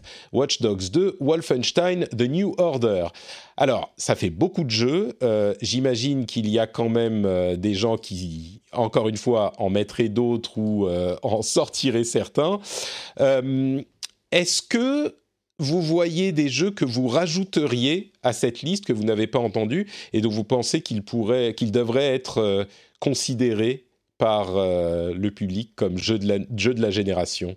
Euh, commençons, on va là aussi faire dans l'ordre alphabétique. Euh, Cassim, Mhm. est-ce qu'il y a un autre jeu que tu, tu ajouterais? Là, comme ça, depuis temps blanche, Non. euh, j'ai- j'ai j'ai pensé à Dragon Quest 11 euh, qui a réussi à quand même. Mais je le mentionnerai pas pour jeu de la génération, mais tu vois, pour moi, il c'est dans les jeux de la génération, on va dire. Ah oui, mais quand même, c'est pas un jeu auquel je pense forcément. Euh, Bah, en en ouais, deux je mots, tu peux nous dire pourquoi?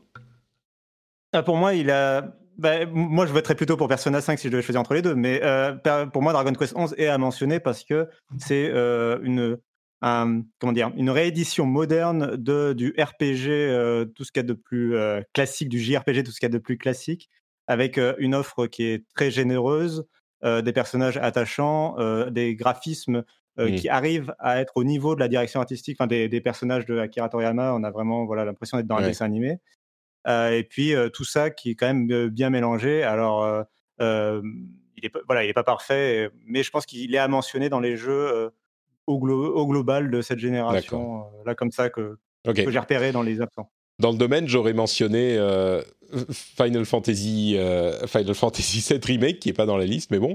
Euh, Jules, toi, tu es plutôt un joueur PC. Tu peux, est-ce qu'il y a, vous pouvez dire non, j'en ai pas d'autres, hein, mais est-ce qu'il y en a un que tu, un- quelques-uns que tu voudrais rajouter euh, Ouais, euh, non, dans toute la liste, euh, j'en vois pas aucun. Enfin, j'en vois Aucun, d'accord. Euh, Est-ce que. euh, euh, bah, Cédric, tiens, tu as été très silencieux. Est-ce qu'il y en a un que tu mentionnerais? Je sais pas si tu as cité Tetris, Effect, je n'ai pas entendu. Si- Non, il y était pas, je crois. Ben euh, ouais, non, je, ben, je, je le mettrais euh, comme euh, comme l'a dit Cassim, pas en jeu de l'année, mais en jeu euh, À mentionner, ouais. euh, voilà, à Mhm. mentionner, parce que c'est euh, une bonne expérience, c'est un bon moment et, euh, et assez original, même si ça reste euh, entre guillemets bêtement du Tetris. Et tu vois, D'accord. mini, euh, mini note euh, Tetris Effect qui est sublimé en VR. Voilà. Oui, Tout Hmm. à fait. Ouais, d'accord. Euh, Seb, il y, a deux personnes qui nous ont rejoints. Je pense que c'est Sébastien. Euh, toi, est-ce qu'il y a T'es pas obligé de prendre la parole. hein. Si tu ne te démutes pas, je comprendrai que tu n'as rien à ajouter. Euh, S'il y a un jeu que tu peux mentionner, tu, c'est le moment. Et puis Céréal qui ne se démute pas non plus. Si Seb, vas-y, bah vas-y, tu peux, tu peux y aller. Non, j'aurais rien à rajouter. euh, tout ce que j'ai mis, parce que j'aurais mis en 6, 7, 8, ils sont cités de toute façon. D'accord, bon bah très bien, ok. Euh, Céréal, euh, du coup, tu peux me dire ton prénom si tu, tu, tu veux en rajouter un Salut, déjà? Salut, ça se prononce Cyril en fait. Ah, c'est Cyril, mais je suis.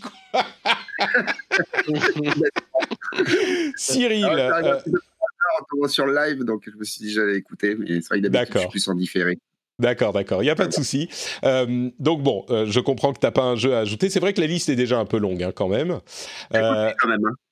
pardon? Si j'ai voté quand même, mais euh, Très pas bien, très bien. Euh, Thomas, est-ce qu'il y a un jeu que tu voudrais Je- je- ajouter? Euh, Je, alors je sais plus s'il est dedans. Tu as parlé de Hades ou pas?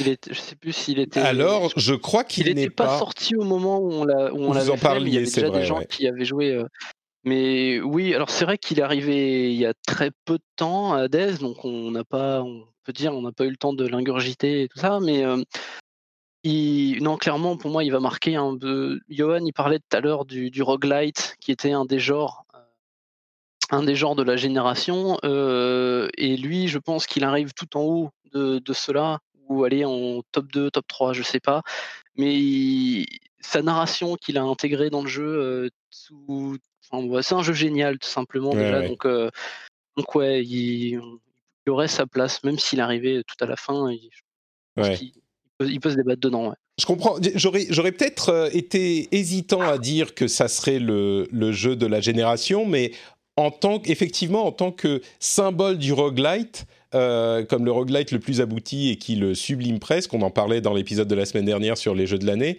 euh, je crois que oui, il pourrait être dans cette conversation, c'est vrai. Euh, Vincent nous rejoint également. On, a, t'a mentionné euh, plusieurs fois dans l'é- l'émission déjà, Vincent. Euh, est-ce que dans toute cette liste, il y aurait des, jeux que tu ajouterais ou est-ce qu'elle est quand même déjà assez complète? Vincent? Désolé. Oui, désolé. Non, elle est déjà pas mal complète. J'ajouterais juste peut-être un jeu dont j'ai oublié le nom, qui est le jeu de deck building ulti- ultime en fait, en gros, où tu montes dans un donjon. Euh, Slay the Spire. Slay the Spire Oui, Slay the Spire, ouais, tout à fait. d'accord. Comme jeu de la gêne, carrément, d'accord. Ok. Pas jeu de la gêne, mais je pense qu'il a marqué la génération. C'est pas le jeu, hein, clairement, c'est pas le jeu, Mm. mais je pense que ouais, il a marqué la génération et il a apporté quelque chose aux jeux vidéo qui fait qu'aujourd'hui, tu rencontres quand même beaucoup de ces mécaniques dans d'autres jeux. Ah, mais si, si on parle là-dedans, euh, il faudrait mentionner Hearthstone aussi. Je suis surpris. C'est vrai qu'il est sorti en 2013, donc on est limite. Euh, et puis, il n'est pas sur les consoles. Mais, mais du coup, moi, je me demande si Hearthstone, quand même, euh, qui a marqué l'industrie, euh, serait pas aussi dans la conversation. Mais ok. Certainement, certainement aussi, je pense. Dans, les, dans les jeux de deck building, ouais. Ouais. Johan, tu es le dernier de la liste. Qu'est-ce que tu penses? J'ai vu quelques absents, euh, alors euh, moi qui me parle pas, mais qui pourraient, je pense, intéresser certains auditeurs. Undertale, je le vois pas dans la liste. C'est vrai. Oh là là, quel, euh, euh, quel oubli. Euh, donc c'est quand même, ouais, bon, on va pas forcément revenir dessus. dessus. Je pense que tout le monde un peu, c'est un peu de, de quoi il s'agit, mais ça a été ah, vraiment un des, des énormes cartons indés euh, euh, de la génération, qui a marqué euh, profondément plein de personnes. Moi, musicalement, mais pas vraiment à niveau jeu vidéo. Euh, J'aurais ajouté aussi probablement Nier Automata, que je pense qu'il n'est pas. Euh, euh, Gnome. Alors je sais pas si Ouais, je crois que c'est trop tôt. Non, non, Gone Home, c'était 2012, je crois. Je, Comme j'y ai attends, joué sur. Euh, vérifions. Ouais, non, t'as raison, t'as raison, c'est avant, Gone Home. c'est avant. Eh, franchement, moi qui ai une mauvaise mémoire, tu me dis Gone Home, je dis 2012. C'est pas le jeu qui a le plus marqué l'histoire du, du monde. Non, t'as raison. Ouais. C'était 2012, ouais. Mais, mais oui, de- Gone Home, clairement, moi, c'était un, un- un choc. Et, et on parlait de Walking Simulator. Bon, bref, enfin, c'est pas la génération, donc c'est pas le sujet. Euh, Je mais veux- moi, je veux, je veux name drop euh, sans justification parce que Johan, j'ai vu qu'il en citait plusieurs. Je veux quand même name- je, je me sentais coupable de ne pas les avoir cités. euh, Divinity Original Sin 2 et XCOM 2. D'accord, oui, Oui, bah, très bien. Carrément. Je, je plus sois. Et Overwatch, qu'on n'a pas cité non plus. Si, si, Overwatch y est. Si Overwatch y est, ouais. Euh, ce qui est, je pense, euh, ah oui, il est encore. est même déplacé. Oui, vrai. Là, il est, il est quand même, euh, il a carrément sa place. Je me, tu, tu parlais de jeux qui nous accompagnent, euh, Overwatch. Ouais. Oh, là, depuis quelques mois, je fais tellement de choses et je suis tellement occupé que j'y joue moins. Euh, mais oui, pareil, moi, depuis 2016, même avec la période super creuse de ces deux dernières années, j'y jouais presque tous les, tous les jours. Donc, euh, c'est un peu personnel, mais même si on prend en compte l'impact sur l'industrie, enfin des des hero shooters, euh, il y en a une sacrée catégorie, une sacrée flopée. Et en, au-delà de ça, quand vous parliez tout à l'heure des jeux dont les éléments se sont ca- carrément diffusés dans toute l'industrie, euh. C'est difficile à imaginer aujourd'hui, mais avant Overwatch, les, les personnages et les classes dans les différents jeux, c'était pas des, des, bah, des personnages justement, c'était des classes. C'était pas des, des, des persos identifiables avec leur personnalité. et- Bah, t'as- League of parce que Overwatch ils ont ils ont pas mal repris sur League of Legends. euh, ils- voilà, c'était aussi quand même le jeu avec des personnages et leur propre Mais- personnalité. et- Mais League of Legends existe depuis 2009 et on n'a pas vu ça s'intégrer euh, à tous les jeux depuis de toute cette période. C'est quand Mhm. Overwatch est arrivé Même- pour la manière dont il le faisait avec les animations, avec les acteurs, avec les personnalités, tu vois, dans un jeu euh, qui était pas traditionnellement comme ça, que là, ça a changé le- la manière dont les développeurs regardaient les choses. C'était euh, League of Legends Alors, a il- évidemment apporté énormément de choses, mais je pense pas que ça, ça, Ça, soit. oui, son- je, je- je suis d'accord que ça a beaucoup influé, ouais. Même Mm. si même s'ils n'ont pas inventé, mais ouais, c'est Ouais. grosse Bah, influence d'Overwatch, c'est clair. Tu sais, tu sais, ensuite on peut dire, enfin, personne n'a rien inventé. hein, Non mais je euh, cherche, non mais je, non mais enfin c'est pas ça que je voulais dire. Je c'était Ouais. pas euh, méchant quand je disais comme ça, mais tu vois par exemple. je le prends pas mal, Thomas. Mais, mais, t'as raison mais sur le c'était principe. Team Fortress, c'était une, une forme de Team Oui. Fortress 3 aussi à Ouais. l'époque euh, Overwatch. Et Complètement. Et Team Fortress, euh, bah, enfin, cl- clairement, euh, il, a, il s'est énormément inspiré de Team Très Fortress. Et, et à l'époque de la sortie d'Overwatch, on le décrivait comme un, Team Fortress, un mélange entre Team Fortress et un MOBA. Parce que justement, il y avait ces personnages euh, très forts. T'as raison de, de le mentionner. Mais. euh, Ok. Je pense que, allez, on a fait quand même un gros panorama. Ce qu'on va faire, et on va forcément en oublier, hein, parce qu'il y a des gens qui vont, qui voudraient qu'on parle plus de tel ou tel jeu, mais euh, on peut pas parler de tous. Euh, dans la liste de euh, William, on a donc les, les, les votes avec les dix premières places, et il y en a plusieurs qui ont. euh, qui sont à, à, à, à- ex enfin à égalité, sur euh, les places 10, 9, 8, etc. Donc, les, c'était un système par points, à la limite, peu importe, hein, c'est juste une excuse pour en parler. Mais euh, déjà, ceux qui sont en dixième place, ils n'ont pas énormément de points, donc je pense qu'on ratisse très large. Et encore une fois, il y a des jeux que moi j'aurais mis euh, beaucoup plus haut, qui vont pas être dans cette euh, assez haut pour qu'on en discute. Donc malheureusement, on peut pas parler de absolument tous les jeux de la génération. Je m'en excuse. Mais commençons avec la dixième place. Je vais lire tous les jeux de la dixième place et puis on va prendre le temps d'en parler après. On va faire ça jusqu'au euh, numéro 1. Gardons à l'esprit que euh, on va pas passer euh, une demi-heure sur chaque euh, place parce que sinon on en a pour un petit moment. Mais donc, la dixième place, il y a Paper Mario The Origami King, euh, Hollow Knight, Fortnite, Final Fantasy XIV Shadowbringer et Battlefield 1 ex aequo sur la dixième du, du classement, la dixième place du classement de la communauté Discord du rendez-vous jeu. De tout cela, moi j'ai l'impression que c'est Hollow Knight et Fortnite qui, qui méritent vraiment leur place, mais peut-être que j'ai tort. Euh, là, c'est un petit peu le battle royale de la discussion. Vous pouvez y aller si vous avez des choses à dire. Je, je rappelle les noms Paper Mario Origami King, Hollow Knight, Fortnite, Final Fantasy XIV Shadowbringer et Battlefield 1.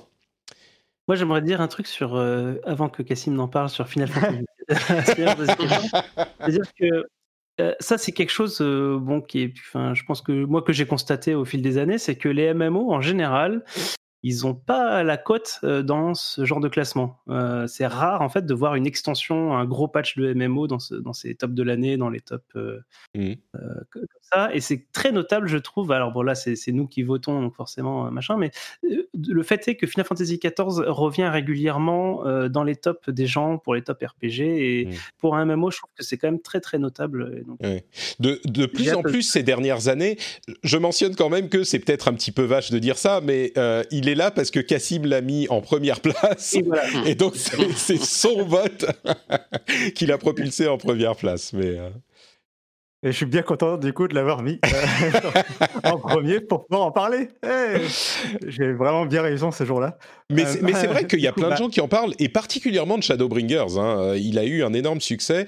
Dans, il, est dans la, il est resté dans la conversation avec World of Warcraft, euh, qui, qui, était, qui est jamais sorti de nos conversations.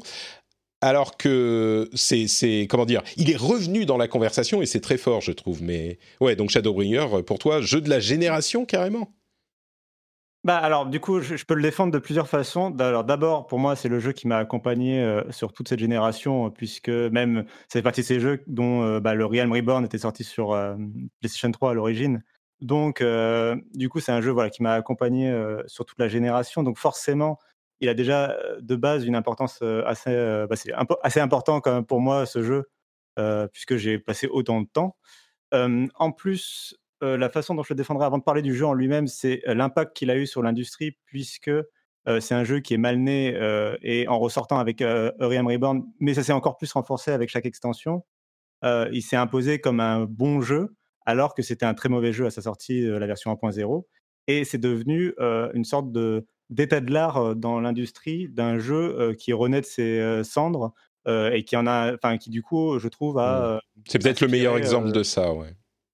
voilà. Euh, et maintenant, on en est à espérer, des fois, quand des jeux sortent mal, de, qu'ils se fassent Realm Reborné. Ouais, pour, pour- euh, voilà. Pour ceux qui s'en souviennent pas, euh, euh, Realm Reborn, c'était carrément une refonte complète de Final Fantasy XIV qui était sortie complètement cassée et qui a été revue de fond en comble. Euh, c'était carrément, enfin quasiment un nouveau jeu, peut-être à un niveau que on n'a pas vu dans les autres jeux cassés qui ont été réparés ensuite. Euh, Et ce Tu qui, est- si ce je qui est me trompe, rigolo, c'est que c'était justifié par le scénario du jeu. C'est-à-dire qu'il y Mm. avait un cataclysme qui ravageait tout, et puis euh, tout le monde mourait. Ouais, mais alors ça, euh, ouais, tu peux toujours le. Non, mais c'est sympa, sympa quand l'évolution d'un MMO euh, est intégrée, on va dire, à, à sa. À la diégèse. Ah, le méta, digeste. Ouais, ouais. C'est sympa, mais je crois que, tu sais, il est toujours possible de justifier tous les éléments de gameplay et de, de Par le par le jeu. Mais c'est pas. C'est pas. Alors moi, je vais te donner un exemple qui te parlera peut-être plus, Patrick. C'est pour moi, c'est exactement la même chose que le prochain Spider-Man qui risque d'être un crossover en- au cinéma des précédents Spider-Man. C'est se servir de quelque chose qui est arrivé dans la réalité, un problème de droit d'auteur et de de- d'ayant droit, etc., pour le transformer dans quelque chose du lore. Et, euh, et que l'un serve l'autre, je trouve ça très marrant, Ouais, ouais. très cool. Et dans Oui, mais disons que- c'est un peu la même chose. Dans les jeux vidéo, c'est quand même hyper facile. Je veux dire, il y a des gens qui Bien prennent euh, des éléments de- d'histoire comme oh mais c'est tellement intéressant, bien fait, machin. Dans les jeux vidéo, le gameplay prend tellement le devant que tu mets généralement le gameplay d'abord et que tu fais surtout pour ces jeux, euh, ce type de jeu, tu mets le gameplay d'abord et puis tu fais coller l'histoire après. Et c'est toujours possible de tout expliquer. Mais bon, je Alors, vais pas. Si, Je peux finir juste. Vas-y, vas-y, vas-y. Euh, euh, justement, euh, tu parlais de gameplay en premier. Alors, le gameplay de Final Fantasy XIV a beau, enfin, il peut être très sympa ou quoi, mais c'est pas forcément sur ce point que je le défendrai le plus Mm. le jeu. C'est au contraire sur le scénario, tu vois, et le lore justement qui est euh, très travaillé euh, du jeu. Et sur le, pour moi, c'est le jeu qui m'a fait avoir. En fait, c'est pour moi, c'est une série télé. Chaque extension est une saison et chaque patch est un, Mm. un nouvel épisode. Et j'ai vraiment je suis impatient à chaque fois maintenant de découvrir la suite parce qu'ils arrivent à nous surprendre à chaque fois. Et c'est là où Shadowbringers a vraiment euh, a été nominé, enfin pas, pas pour les Game Awards, mais il a été souvent nom- nominé pour être le jeu de l'année euh, quand il est l'année où il est sorti, euh, alors que c'est une simple extension d'un MMO parce que il arrivait toute extension qu'il était à être l'un des meilleurs RPG japonais qu'on ait eu ces dernières années, grâce notamment à l'écriture des personnages, au lore et à la, à la narration qui sont très importants dans les JRPG. Je suis. Est-ce qu'il est possible de jouer à, à Shadowbringers direct ou est-ce qu'il faut se taper tout fait avant? C'est toujours là. Bah, c'est la- toujours la question difficile avec Final Fantasy XIV. Euh, bien sûr, tout le monde te répondra que c'est mieux d'avoir tout fait euh, parce que as, euh, tu sais, tu as plus de récompenses, c'est plus rewarding d'avoir Hmm. l'impression que ton personnage a, a- a- a fait toutes ses aventures avant, de comprendre quelle importance il a dans l'univers, etc. Cela dit, euh, enfin l'univers, le- l'histoire en elle-même. Non, mais je veux dire, techniquement, est-ce qu'il est possible de créer un perso qui fait direct Oui. l'histoire de Shadowbringers? Oui, d'accord, ok. Oui, euh, enfin en, en payant le, le truc, tu sais, pour, pour mettre payer, au bon ouais. niveau, machin, mais oui. C'est pas inclus avec l'extension quand tu l'achètes, t'en as pas un gratuit? Non. J'ai j'ai acheté le jeu J'adore, à la j'adore Shadowbringers, euh, Et j'ai commencé et j'ai pas tenu assez longtemps. Ah oui, avant. Mais ils vont, je sais qu'ils vont refondre. Alors euh, L'expérience de départ, peut-être. ouais. ils vont refondre toute l'expérience de départ de façon à ce que ça soit beaucoup plus Mm. fluide. Et donc j'a- j'attendrai ce moment-là pour. Espérons, espérons. Ok, on va avancer. Donc, euh, il y a Battlefield 1, Fortnite, euh, Hollow Knight et euh, Pa- Paper Mario. Je crois que, ouais, de ces deux-là, Fortnite et Hollow Knight, euh, c'est les Knights Mm. sont les plus notables. Fortnite, mais-. Pardon, Jules? Je dis Fortnite, euh, pour moi, il mérite une plus haute place. euh, qu'être, Ouais. euh, C'est ça qui est un peu difficile. On, on vote pas forcément. Enfin, on, on vote pour ce qu'on veut, mais c'est la différence entre voter pour les jeux qu'on aime et voter pour les jeux qui sont importants pour la génération et pour l'industrie. Dans ce contexte-là, je crois que Fortnite, effectivement, en dixième position, c'est un petit peu. It's a travesty. C'est honteux de le mettre en, en dixième position, mais je comprends. C'est un jeu auquel peu d'entre nous jouent régulièrement, je pense.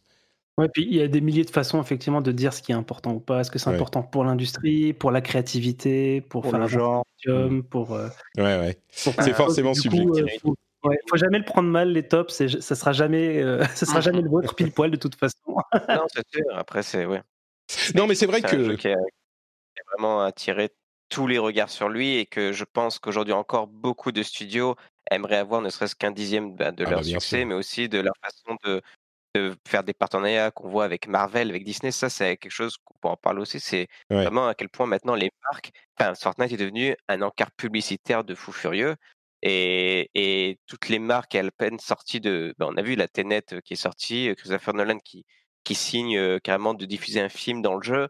C'est c'est du jamais vu. C'est quelque chose Bah, de vraiment nouveau. Et C'est du jamais vu et c'est ce. Pardon, Gilles.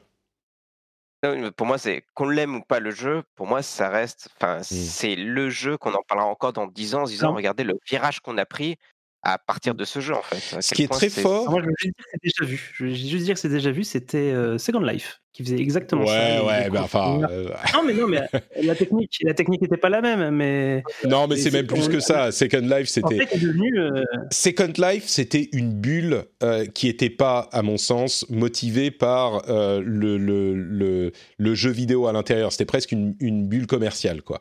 Mais bon, bref, on pourrait reparler de Second Life, mais sur, sur Fortnite, ce qui est fort, c'est que c'est la pub dans le jeu vidéo qui est un petit peu le, le, la crainte de tous les gamers du monde, enfin, de, de, de- des, entre guillemets, les gamers du monde. Sauf que là, c'est tellement bien fait et bien amené que tout le monde est content de voir arriver cette pub dans un jeu vidéo. C'est un, un- un génie euh, du design et du développement que- dont fait preuve euh, Epic, de, enfin incroyable. Euh, moi, ce qui me fait un petit peu euh, ce qui, ce qui me fait un petit peu mal, c'est de voir Fortnite et Battlefield 1 ou Paper Mario dans la, à la même place, tu vois. C'est surtout la comparaison qui fait mal, mais je comprends. Même, euh, on parlait tout à l'heure de- du jeu, euh, du jeu service et Fortnite, c'est eux qui amènent le Battle Pass, qui changent un peu, Complètement, un peu ouais. tout maintenant. Et ils, ils sont génies en, plein de, Ouais. en plein de points. Bon, Hollow Knight, il faut quand même en dire un mot. Euh, Est-ce que quelqu'un veut Je pense- expliquer pourquoi c'est un jeu de la gêne. Thomas? Peut-être rapidement, euh, Hollow, Knight. Tout, à l'heure, on parlait d'Hades qui sublimait le, qui sublimait le, genre roguelite qui était très, très récurrent, enfin très fréquent. Hollow Knight, lui, il, prend le Metroidvania et il te dit, mais euh, voilà, c'est comme ça qu'on en fait un. C'est devenu euh, peut-être le meilleur. D'ailleurs, on, parle toujours de Metroidvania parce que les références, les meilleures références, elles sont dans le passé, il y a très loin. hein. donc les Metroid et Castlevania. Symphony of the Night euh, précisément. Et Hollow Knight, lui, il arrive et il te dit que bah voilà, il y a une nouvelle référence aujourd'hui et c'est moi. Bon, on va pas dire un Hollow Knight, euh, mais, bon, c'est c'est devenu la nouvelle référence de, de, de ce genre-là, quoi. Il est, Ouais. il est excellent en tout point et Je suis d'accord. Moi, je suis un petit peu. Enfin, je suis pas passé à côté, mais j'ai essayé d'y jouer à de nombreuses reprises. J'ai jamais accroché, mais ça fait partie de ce genre de jeu dont je reconnais l'importance. Jeu de la génération. Je sais pas si j'irai jusque là, mais je comprends qu'il soit dans les dans des classements. Euh, faisons la neuvième place. Euh, il y a Life is Strange saison 1. Outer Wilds et PlayerUnknown's Battleground. Euh, je crois que Life is Strange, c'est peut-être aussi un jeu qui a été porté par les votes d'une ou deux personnes. Euh, mais bon, j'imagine qu'il a pu marquer euh, certains par son, scénario et son propos. Outer, Outer Wilds et PlayerUnknown's Battleground, je comprends plus pourquoi. Encore une fois, PUBG, on en a beaucoup parlé. Je ne sais pas si c'est forcément la peine de, de refaire un- un- une longue discussion dessus. Euh, oui, vas-y. J'aimerais dire deux mots sur. Je vais, donner, je vais juste donner deux mots sur Life is Strange parce que je pense qu'on va faire l'essentiel sur Outer Wild après, qui est, à mon sens, plus important pour cette génération. Euh, mais je voulais juste rappeler, euh, pour moi aussi, euh, enfin, euh, l'évocation de Life is Strange m'a fait penser aussi que l'une des tendances peut-être de cette génération, c'était euh, les problématiques autour de l'inclusivité. Mm. Euh, et c'est quelque chose que Dontnod a beaucoup porté avec, euh, avec Life is Strange, enfin, a beaucoup marqué euh, dans les communautés LGBT notamment. Et bah, moi, c'est un des jeux qui m'a marqué. Je ne crois, pas- je crois pas que ce soit un de mes votes pour, le coup, celui-là. Mais, mais, Attends, je vais aller vérifier, j'ai toutes les- marqué. Mais c'est un des Je jeux te qui m'a confirme, c'est pas un de tes votes. Donc, donc je, pourrais, je pourrais quand même le défendre. Mais voilà, sans revenir, sans revenir sur le jeu en lui-même, je voulais mentionner cette tendance aussi de, plus générale de l'industrie de, en termes d'accessibilité, d'inclusivité, voilà, qu'on n'a peut-être pas mentionné et qu'on aurait peut-être dû. Ouais. Bah, si, on, Aussi, si on il parle de l'industrie dans son ensemble, euh, je crois qu'effectivement, il y aurait beaucoup, beaucoup de choses à dire, que ce soit sur euh, les prises de conscience du crunch ou des problématiques euh, de- d'inclusivité, comme tu le dis. Et dans ce sens-là, oui, Life is Strange est peut-être le peut-être le porte-étendard ou le premier qui a vraiment euh, cristallisé tout ça, donc je comprends qu'on puisse le, le mettre en avant.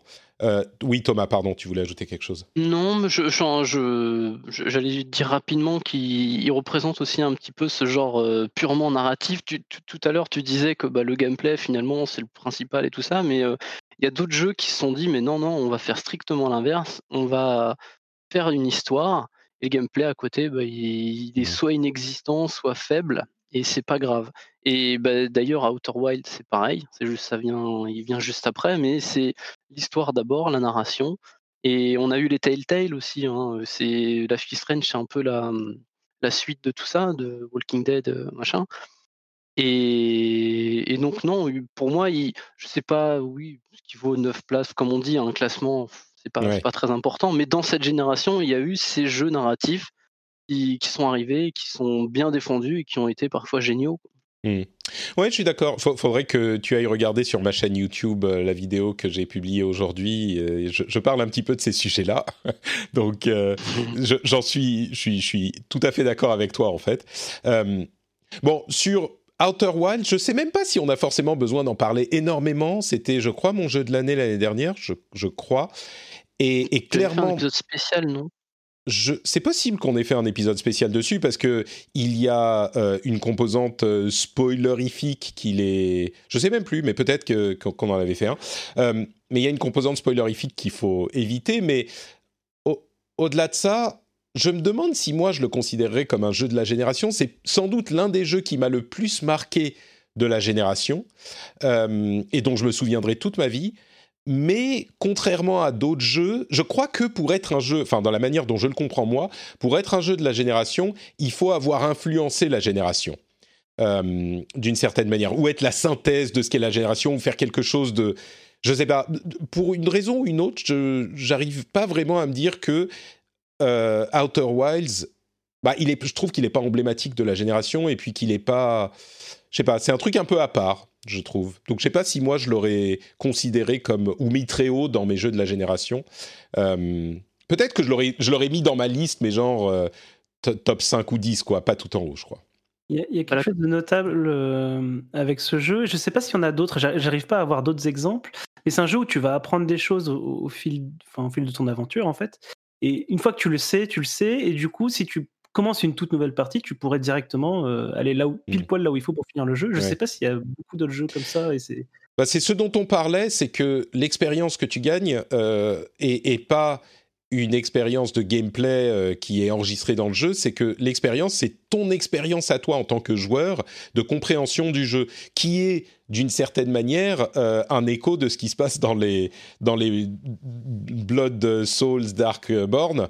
Euh, dont on reparlera, je suis sûr, dans, quelques instants. Mais d'une certaine manière, il y a un peu de ça aussi, ce qui est marrant parce que ça se manifeste euh, de manière très très différente. Euh, Quelqu'un veut ajouter quelque chose sur Outer Wilds ou on peut avancer?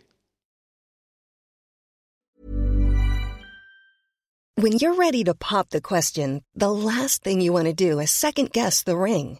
At Bluenile.com, you can design a one of a kind ring with the ease and convenience of shopping online. Choose your diamond and setting. When you find the one, you'll get it delivered right to your door. Go to Bluenile.com and use promo code LISTEN to get $50 off your purchase of $500 or more. That's code LISTEN at Bluenile.com for $50 off your purchase. Bluenile.com code LISTEN. Introducing Wondersuite from Bluehost.com. Website creation is hard, but now with Bluehost, you can answer a few simple questions about your business and get a unique WordPress website or store right away. From there, you can customize your design, colors, and content. And Bluehost automatically helps you get found in search engines like Google and Bing. From step-by-step guidance to suggested plugins, Bluehost makes WordPress wonderful for everyone. Go to bluehost.com/wondersuite. On peut avancer. J'ai l'impression de, le, de lui faire une injustice à Outer Wilds en n'en parlant Non, pas plus parce que après, vraiment il m'a marqué. Mais Moi, j'aurais peur de me répéter, enfin de répéter beaucoup de choses qu'on a dit sur euh, ce que c'est un jeu de la génération, tout ça. Pour moi, on je pourrais dire répéter ce que j'ai dit même juste avant. Il... Sur deux choses, c'est la liberté des indépendants et, euh, et la narration. Et il sublime, pour moi, il sublime vraiment ça. quoi. Ouais. Oui, oui, non, Comme mais je crois qu'il y a. Je, je crois qu'il y a clairement quelque chose d'unique avec ce jeu et d'enchanteur et de. Euh, je sais pas pourquoi, j'arrive pas vraiment à me dire que ça serait euh, haut dans, dans les jeux de la génération pour moi, mais Moi, je, moi je, je me dis que euh, je suis à peu près certain que j'y repenserai très longtemps. ouais. Et que euh, en ça, euh, c'est un, un, des, un des jeux de cette génération. Disons que c'est peut-être gêne. c'est peut-être le cadre de la génération qui me gêne. Pour moi, c'est pas vraiment un jeu qui est représentatif en quoi que ce soit de la génération. Ah, c'est un jeu qui est mais c'est ça, c'est Un jeu qui est juste l'un des meilleurs jeux de tous les temps, tu vois. Si on me disait est-ce que c'est l'un des meilleurs jeux de tous les temps, j'aurais presque plus tendance à le mettre dans l'un des meilleurs Ouais, jeux de tous les temps que dans le jeu de la génération, mais tu vois, justement, je trouve qu'il est né de deux tendances, comme on disait, et les indés et la narration, qui sont un peu en partie des marqueurs de Mhm. cette génération. Ouais, ouais, tu, Donc, tu vends bien le truc, ouais. Ouais, ouais, je pense qu'il y a un peu de ça, je suis... tu, tu, tu, tu expliques bien le concernant- truc, ouais. Concernant le, le marquage aussi, euh, si je peux me permettre d'ajouter, euh, il est peut-être encore un peu jeune, mais je pense Mhm. que dans quelques années, on va en voir peut-être pas plein, mais on, va- on verra des clones de ce genre-là euh, qui, du coup, euh, se seront grandement inspirés d'Outer Wilds, qui euh, referont des jeux un peu, un peu plus euh, euh, narratifs, on va Ouais. dire, à ambition. Quoi. Peut-être, moi j'aimerais bien, euh, mais je vous avoue que c'est tellement particulier, c'est tellement un ovni, euh, je suis pas sûr que ça, que, que ça ait ce type d'influence. Mais bon, pour, ceux qui savent pas, je vais quand même le mentionner, c'est un jeu d'exploration spatiale où on est dans un, petit système solaire et dans, un petit vaisseau en bois, et on va explorer euh, le petit système solaire euh, dans lequel on est. Et je vais pas en dire plus, mais voilà, c'est ce que vous propose le jeu. Très aride au départ. Moi, je l'ai recommencé trois fois. J'ai joué euh, deux heures, trois fois de suite, en le détestant. Mais vraiment, en le détestant, je trouvais que c'était... Je, je comprenais pas. Je trouvais que le jeu refusait que euh, je, je l'apprécie, euh, activement qu'il me repoussait. Et, quand j'ai forcé un peu, euh, j'ai eu un, petit déclic quand on m'a dit mais il suffit d'explorer, va juste t'emmerde pas à aller à un endroit précis, c'est pas un jeu qui va te pointer dans une direction, on va juste explorer. C'est à ce moment que ça s'est débloqué, donc euh, bon, ok. Euh, en huitième position, on a un seul jeu, c'est Dead Cells. J'ai un peu l'impression que Dead Cells serait remplacé par Hades si le vote avait été fait après la sortie de Hades, mais hum, est-ce que parce que je sais pas si on peut dire que Hades fait tout ce que fait Dead Cells en mieux. J'adore Dead Cells, hein. je trouve que c'est un jeu unique et que Motion Twin a fait un travail incroyable là-dessus. Mais, mais je me demande si euh, dans ce type de classement, est-ce qu'on met pas Hades, euh, est-ce qu'il le remplace pas tout simplement quoi? Je sais pas. Ex aequo, peut-être. Ouais, Allez, possiblement. on vote ex aequo. Ex aequo. Dead Cells et Hades en on même pourrait temps. passer une heure à les comparer tous les deux, je pense. hein. C'est vrai. Grave. Je trouve que, je trouve que Hades euh, a effectivement énormément d'éléments de gameplay de Dead Cells et c'est un gameplay qui est un peu différent. hein. On n'est pas euh, exactement, ça correspond pas un pour un. Euh, et moi, encore une fois, j'adore Dead Cells. Je pense que j'ai passé plus de temps dans Dead Cells que Hades, mais Hades a tous ses checks, tous ses points positifs, mais en plus de ça, il fait, il fait tout ce qu'on a dit avec la narration et la, le tordage du genre, euh, du genre euh, roguelite en quelque chose qui est cohérent. Et on en parlait la, semaine dernière dans nos jeux de l'année, donc euh, on va peut-être pas tout refaire dessus, mais je trouve qu'il il apporte encore plus que Dead Cells au genre. Mais bon, en tout cas, voilà pour la huitième place. Euh, on va parler de la septième place maintenant.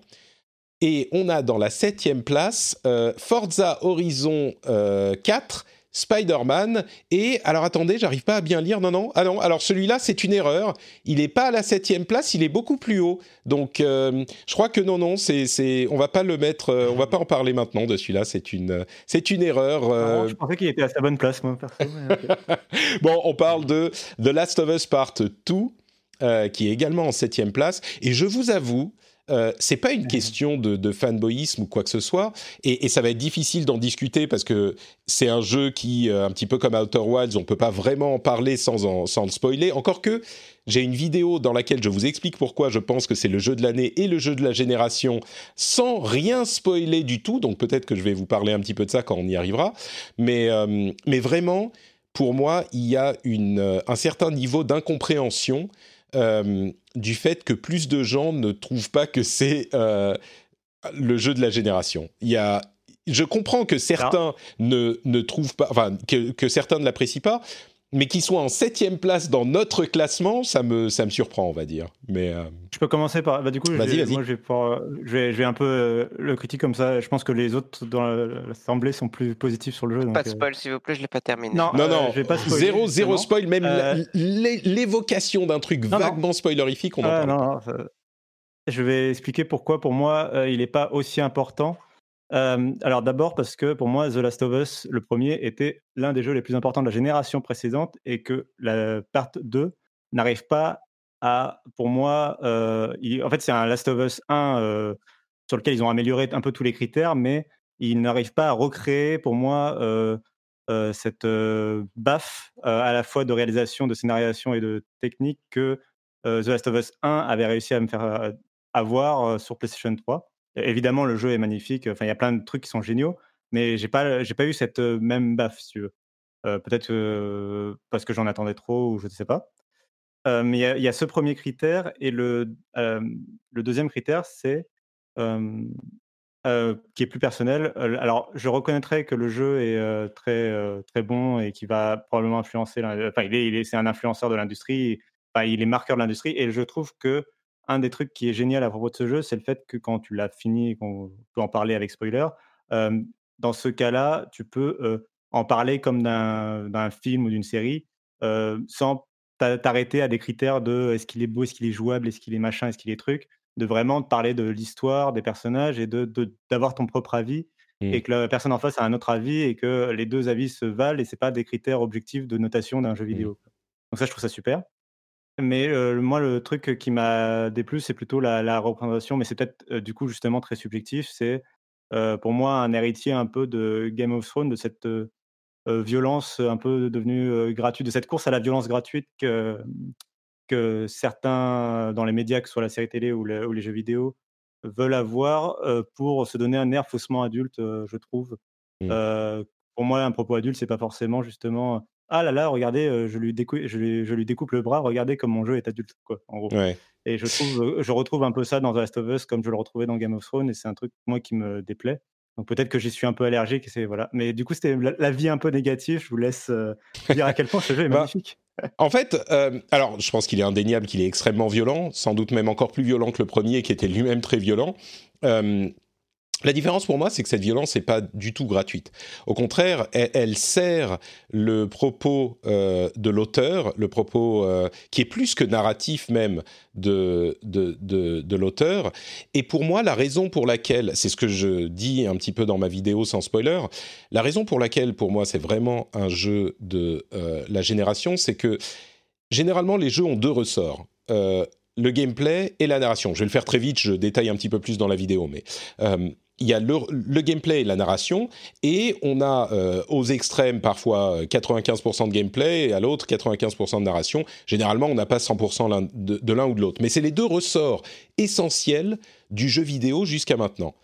The Last of Us Part 2 en particulier, il fait quelque chose qui est en dehors de tout ça. C'est-à-dire qu'il utilise le gameplay et la narration pour vous imposer de euh, faire une réflexion sur ce que vous dit et ce que vous fait faire le jeu. Il vous identifie au personnage, il vous impose des choses, il vous met tout droit dans l'histoire qui a été décidée, et euh, par l'incarnation que propose le jeu vidéo, contrairement à un film ou un livre où on va appuyer sur les boutons, déplacer la manette, faire ce que fait le personnage, euh, et l'histoire qu'il raconte, il va vous obliger à vous regarder en face, à vous poser des questions, à euh, vous poser des questions sur ce qui se passe à l'écran d'une manière qu'on n'a jamais vue euh, autant avant. Et je ne vais pas rentrer dans les détails parce que sinon on risque de, spoiler et je veux pas du tout. Mais cet élément de travail intellectuel, euh, même si on a pu le voir un tout petit peu, je mentionne dans la vidéo Shadow of the Colossus par exemple. Alors il y a des petits éléments de ça peut-être quelque part, on pourrait en arguer, mais dans ce jeu-là, c'est vraiment la proposition centrale et c'est très poussé. Et ça, c'est quelque chose, on n'a jamais vu le média utilisé de cette manière et avec autant de force. Et pour moi, la violence, elle n'est pas du tout gratuite. Elle est très délibérée pour atteindre ce but. Et, euh, Alors, et je trouve que... Moi, je, je, suis, je, suis, je suis d'accord là-dessus, euh, même si je comprends l'argument de... Euh, il existe des œuvres qui utilisent la violence pour faire un, je suis adulte, pour moi, ça ne veut pas dire que n'importe quelle œuvre qui utilise la violence réfléchit comme ça. Et, et je pense que dans, dans ce schéma-là, euh, Last of Us 2, enfin part 2, se, se, défend carrément.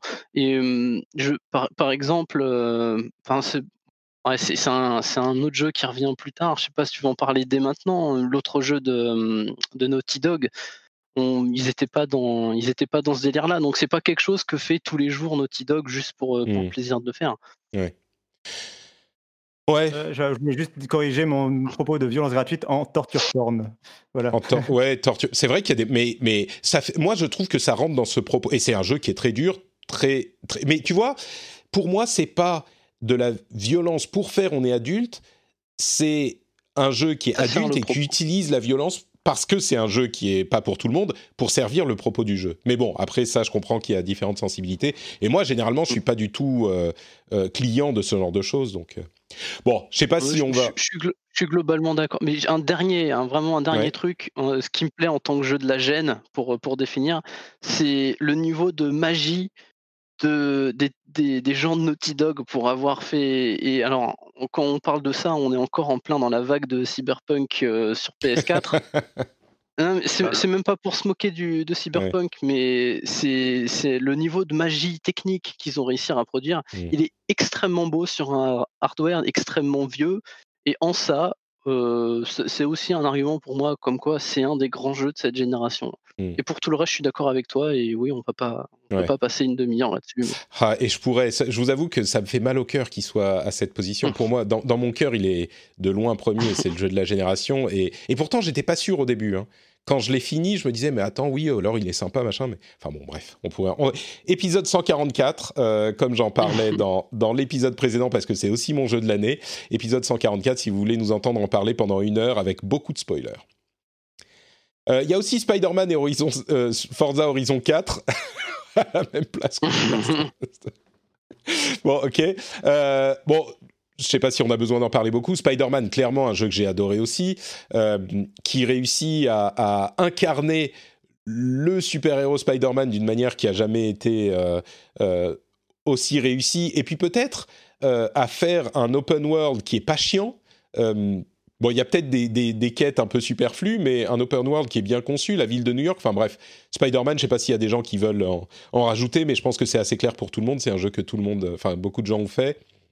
Non, parce, que- par contre, un mot pour euh, Forza Horizon. Donc, en fait, 4, je pense que ça peut représenter 3 et 4. Mm. Puisqu'en fait, avec euh, du coup, ce, notamment le 3, enfin le 3 et surtout le 4, Forza a réussi quelque chose, c'est de ramener, on va dire, le genre de, de jeu de voiture euh, vers un public qui n'est pas forcément fan de jeux de voiture. Il, il réussit là où avait pu réussir à une époque Gran Turismo. Et du coup, il y a quand même un, un très large profil de joueurs qui, qui jouent et qui adorent ce jeu. Et effectivement, c'est pour moi, ça fait partie des, des belles réussites de, Mm. de, de- de la Ah génération. Quoi. Et moi, je voulais donner un mot pour Spider-Man que je mets dans la même case que Forza Horizon 4, dans mon, un peu dans mon cerveau en termes de jeu qui met un peu tout sur le fun, euh, même s'il y a aussi de la narration et tout dans Spider-Man. C'est un jeu qui est vraiment plaisant à jouer. Et du coup, je voulais surtout mettre un mot pour euh, bah, Insomniac Games, parce qu'on n'a pas parlé de Naughty Dogs, mais Insomniac Games,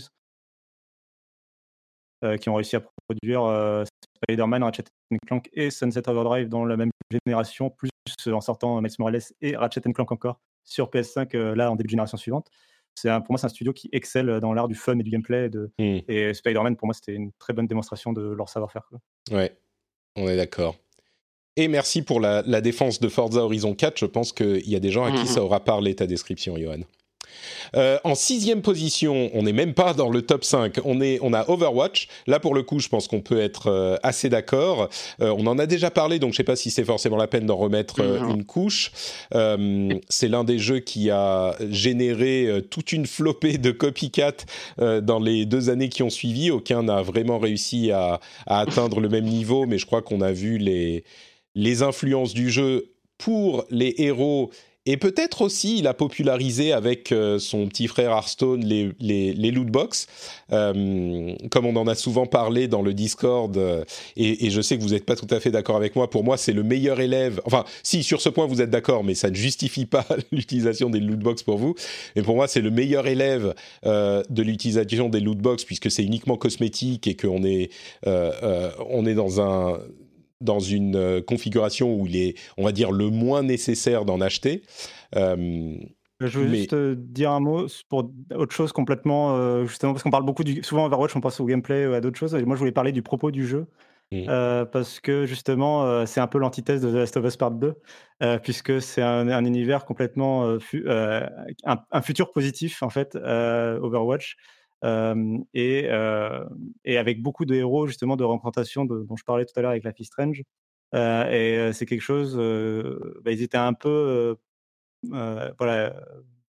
Précurseur, ouais, à l'avant-front de, de, de, de ce combat sur l'inclusivité, euh, avec euh, carrément des personnages qui sont sur euh, le spectre, par exemple pour le cas de Symmetra. de l'autisme. Mais, ouais. mais, vo- mais, euh, mais du coup, euh, voilà. C'est- Je, je voulais le mentionner, c'est pas, c'est pas ça, parce qu'on parle beaucoup de, des loot box et tout ça, et de, du gameplay d'Overwatch, mais je voulais mentionner euh, ce- propos sur l'univers et sur le, le personnage. Mais non, mais t'as raison, et je pense que c'est important de le signaler parce qu'on n'est que 4 ans après la sortie d'Overwatch, et, et, et c'est presque. Alors, c'est certainement pas un non-sujet, mais c'est pas la chose à laquelle on pense quand on pense à Overwatch, alors que vraiment, c'était un sujet important. Il y a plusieurs personnages euh, euh, gays.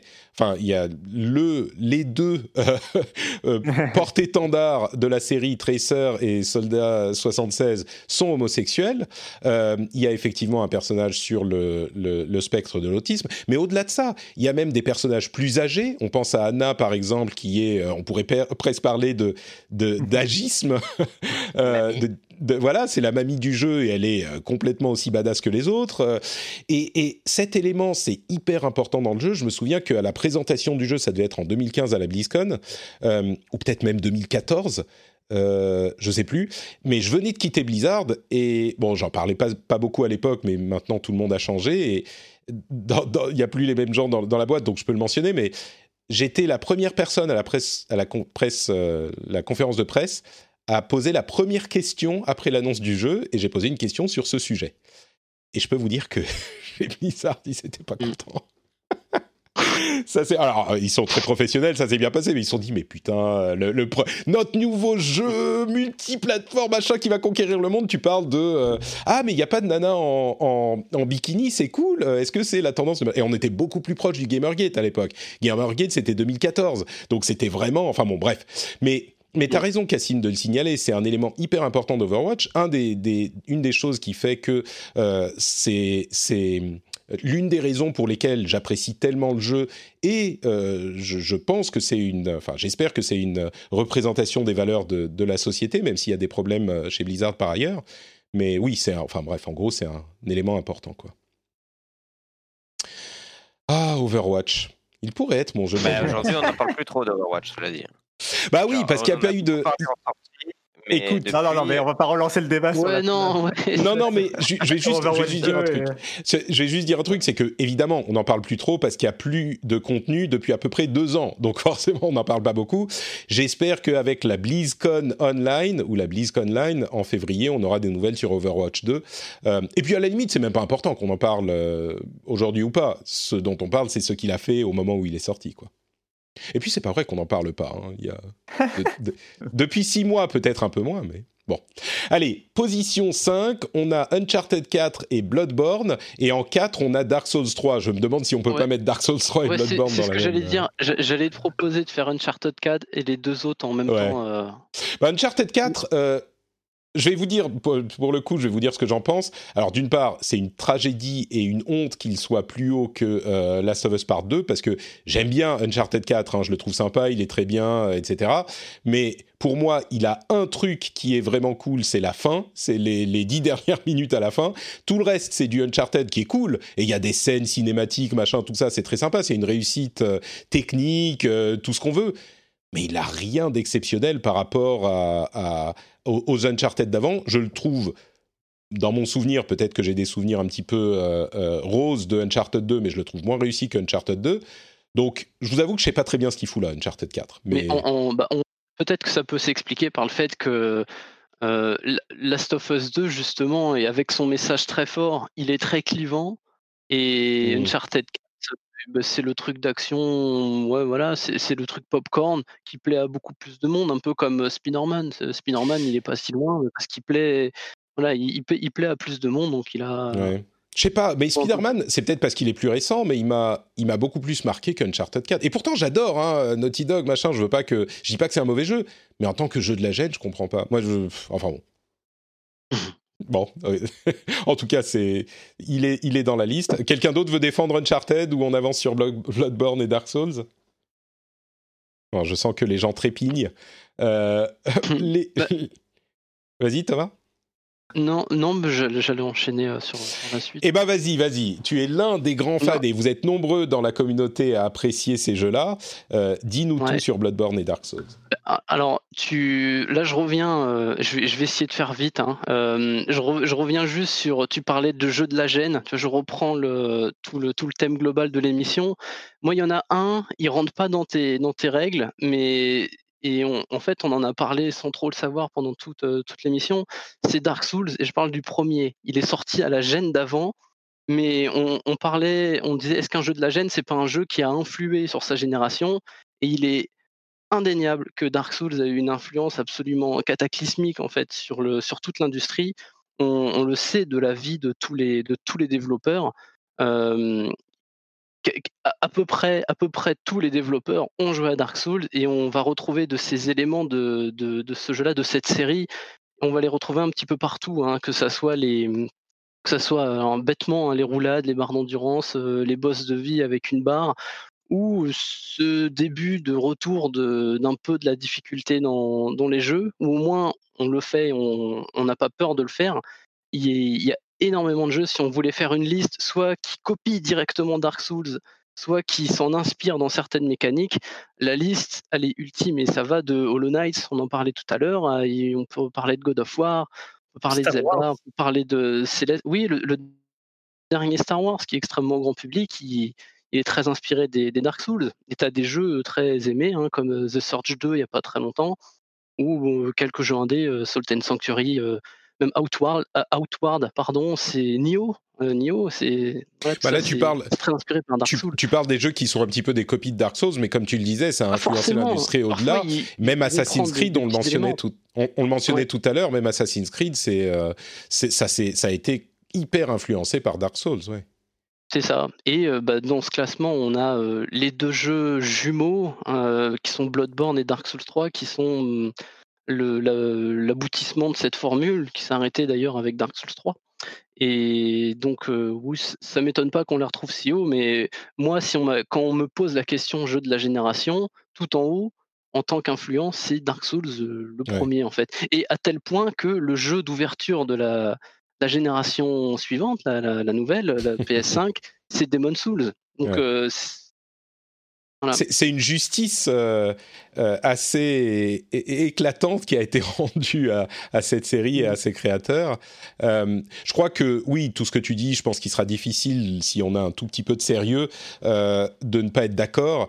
Euh, clairement, si on parle d'influence sur l'industrie, euh, l'ensemble de l'œuvre est tout en haut de la, du classement et c'est même difficile de les comment dire de les séparer. On parle des Blood, euh, des, des Bloodborne, Blood, Soulsborne. Voilà, pardon, des Soulsborne. Euh, on parle des Soulsborne et je crois que c'est une raison pour laquelle euh, ça se, ça se décrit euh, de cette manière. Et oui, la, la justice rendue à Miyazaki est assez éclatante avec l'arrivée de, de Demon's Souls. De Demon's Souls à cette génération. Je sais même pas s'il y a énormément de choses de plus à dire. Quoi. Moi. Si on devait tous, je comprends que euh, The Last of Us Part 2 ne peut pas être le jeu de la génération consensus. Ça me désole parce que clairement, euh, les, les gens qui sont pas d'accord ont affreusement tort. Mais je le comprends et, et je crois que si on devait tous se mettre d'accord sur, euh, allez, un jeu, on va dire, c'est un jeu, une œuvre de la génération, les Soulsborne, euh, je pense qu'on réussirait à, à faire consensus, j'imagine. Est-ce que est-ce qu'une voix s'élève pour Alors, dire non moins, au moins en termes On va d'influence encore voter pour Fortnite, faut être de euh. mauvaise foi pour. euh, Pardon, On va Johan encore voter pour Fortnite. euh, pour, au moins euh, pour l'aspect influence artistique, euh, Ouais. en tout cas d'un point de vue euh, influence gameplay, etc. Je pense qu'il faut être de mauvaise foi pour complètement écarter euh, Ouais. Euh, les Soulsborne. Après sa position dans un classement, ça c'est autre chose, mais en tout Mm. cas euh, sa présence, je pense qu'elle est, qu'elle Ouais. est, gagnée quoi. Difficile à discuter. Même, même moi, j'y suis allé à reculons, Dark Souls 3. J'étais persuadé de tous les jeux que j'ai fait de cette génération, c'est le seul jeu où j'ai joué, où j'étais sûr à 100% que j'allais détester, et j'ai aimé quand même. Hmm. Mais tu sais, moi personnellement, vous le savez si vous écoutez l'émission, j'ai essayé un certain nombre de Soulsborne euh, et j'ai jamais accroché. J'ai toujours, même c'est plus que ça, j'ai un rejet violent de la proposition de ces jeux. C'est que ça me, c'est pas que ça me frustre parce qu'ils sont difficiles, c'est que ça, ça je trouve que c'est, euh, j'en parlais au moment de parler de, de, de Sekiro. Je trouve que même au niveau du, du design, la frustration euh, qu'il génère est, j'ose le terme, est un mauvais design pour moi. Je veux dire, je ne sais pas comment le qualifier exactement. Clairement, c'est pas un mauvais fait- design, mais c'est un, un- une manière de concevoir l'expérience du joueur qui euh, frustre artificiellement en mettant non pas des choses forcément difficiles, c'est pas la difficulté qui me gêne, mais en mettant des choses qu'il faut apprendre à chaque boss. Donc à chaque fois, tu dois comme réapprendre tout un nouveau jeu et apprendre des choses qui sont triviales. C'est des histoires de timing, de position, de euh, distance, etc. Et c'est complètement nouveau à chaque boss. Et c'est ça qui me frustre, c'est que contrairement à d'autres jeux où le, design est plus fluide, où tu vas te servir de ce que tu as appris au début pour euh, passer au-delà d'une difficulté qu'on te propose ensuite, d'un challenge qu'on te propose ensuite, là, il y a vraiment des éléments que tu pouvais pas deviner avant. Et c'est ça qui me, qui me, qui me frustre et m'énerve vraiment. Mais la raison pour laquelle je dis ça, c'est pas juste pour les, pour, pour les critiquer, ça c'est quelque chose de personnel, mais la raison pour laquelle je le dis, c'est que malgré ça, je trouve que c'est pas une question de préférence personnelle. Il est ridicule, il serait ridicule de se dire, euh, bah non, ça n'a pas été une influence pour l'industrie. Et malgré ça, moi, je suis complètement d'accord pour le mettre euh, en, dans le haut du classement, quoi. Mais ce que tu dis, c'est les raisons pour lesquelles il est cinquième et pas premier chez moi. Parce que Ouais. sans Exerve, jamais je finis le jeu. Ouais, je peux comprendre, ouais. Ok. bon, euh, Oui, Johan, vas-y. j'allais- ajouter quelque chose, mais je pense qu'on peut passer à la suite. On est... Bon, vas-y, vas-y, t'as t'as- t'as 30 secondes et puis on passe à la suite. non, non, mais je voulais effectivement ajouter que euh, finalement, euh, bon, ces histoires de frustration, etc., qui, sont, qui peuvent être propres à, cha- à chacun, euh, il- pour moi, il faut bien comprendre dans l'intention d'auteur de, de From Software, hein, qui n'est pas forcément la même intention que pour d'autres euh, Souls-like, Euh, mais il y a vraiment une volonté, effectivement, de, de t'appren- de t'apprendre quelque chose. Je ne suis pas forcément d'accord sur le fait que c'est unique à chaque boss, Mm. mais en tout cas, le, le delivery, donc le- la sensation effectivement d'arriver au bout et de, et de regarder derrière soi et de voir tout le chemin parcouru, c'est quelque chose qui pour moi ne peut pas être euh, vécu si le jeu n'a pas joué ou pas, ne t'a pas fait croire qu'il a joué avec tes, tes propres limites. Moi, j'ai toujours cru que j'étais incapable de finir un Dark Souls. D'ailleurs, j'avais joué à Dark Souls, j'avais détesté comme, comme plein de monde. Hein. J'avais vraiment pas aimé du tout. Et c'est avec Bloodborne après où j'ai vraiment eu ce déclic-là et où je me suis rendu compte qu'en fait, euh, c'est voilà, c'est un petit peu d'entraînement, c'est un petit peu de lecture, etc. Alors, euh, ouais, je, je, je sais, j'ai du mal à dire aux gens non, mais vous êtes forcément capable d'y arriver. Ouais. Euh, même, même si je le crois, euh, c'est- ça c'est vraiment une, une conviction que j'ai. hein. J'ai accompagné des gens euh, qui aussi pensaient être incapables de le faire et en les accompagnant un peu au début, ils ont fini par finir le jeu tout seul, etc. Donc euh, moi j'ai- cette conviction là. Et mais mais voilà, je, je pense que cette, cette cette sensation, cette impression que le jeu est impossible alors que c'est faux. euh, fait partie de, cette sensation que tu vas tu vas gagner si tu veux en ayant fini le jeu et en regardant derrière toi le chemin parcouru. Ouais, je comprends tout à fait. Et, et peut-être, et beaucoup de gens parlent de ce déclic et du fait qu'ils détestent machin. Et moi, il m'est arrivé à plusieurs reprises de détester un jeu. On en parlait avec euh, Outer Wilds, même si c'est très très différent de le détester et puis finalement de l'adorer plus que tout. Euh, et, je continue à espérer que peut-être un jour je verrai cette lumière euh, en sachant que peut-être que ça n'arrivera pas. Et, je pense que j'essayerai Elden Ring le jour où on, en saura un petit peu plus.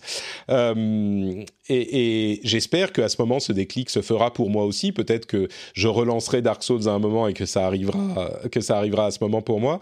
Mais, mais oui, donc je, laisse complètement la porte entrouverte pour cette possibilité que ce déclic, je ne vais pas dire que, que je comprenne, ou, mais que ce déclic se fasse peut-être à un moment, parce que je crois que personnellement, je suis très très mauvais. Je, je suis pas bon en jeu vidéo en fait, c'est ça mon problème. je suis pas bon. Euh, je j'arrive pas à me concentrer sur les timings, j'arrive pas à me concentrer sur les distances. Il faut que je fasse un effort et peut-être qu'en fait c'est le cas de tout le monde, mais il faut que je fasse un effort surhumain pour me concentrer sur ces trucs.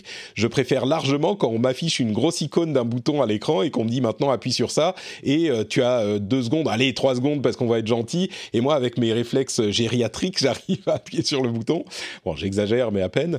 Mais euh, mais ceci dit, sur Sekiro par exemple, j'ai battu Lady Butterfly, donc c'est pas euh, c'est pas que j'ai essayé deux minutes et que j'ai arrêté. Donc euh, bon, bref, on verra. Peut-être que le déclic se fera un jour. Et puis, j'ajoute quand même, avant de continuer avec notre top 3, euh, il est tout à fait... Il n'y a aucun problème avec les gens qui aiment ou n'aiment pas un jeu. hein. On, parle de tout ça, mais bien sûr, vous pouvez ne pas aimer tel jeu, il n'y a aucun souci. Sauf Bloodborne. Hein. Vous pouvez. Ça, c'est interdit. je dis. Euh, alors, top 3, The Witcher 3 Wild Hunt et Persona, couplé avec euh, Persona 5 couplé avec Persona 5 Royal, The Royal. Euh, alors, c'est marrant parce que Danny avait mis euh, Persona 5 Royal dans ses jeux de l'année alors que c'est la version... Enfin, on a discuté de tout ça la semaine dernière. Mais je suis aussi surpris de le voir en troisième position, mais clairement, il, il jouit d'un amour euh, immodéré de certains. Autant de Witcher 3, là encore, je crois que symbole d'une génération, on n'a même pas vraiment besoin de refaire euh, l'argumentation.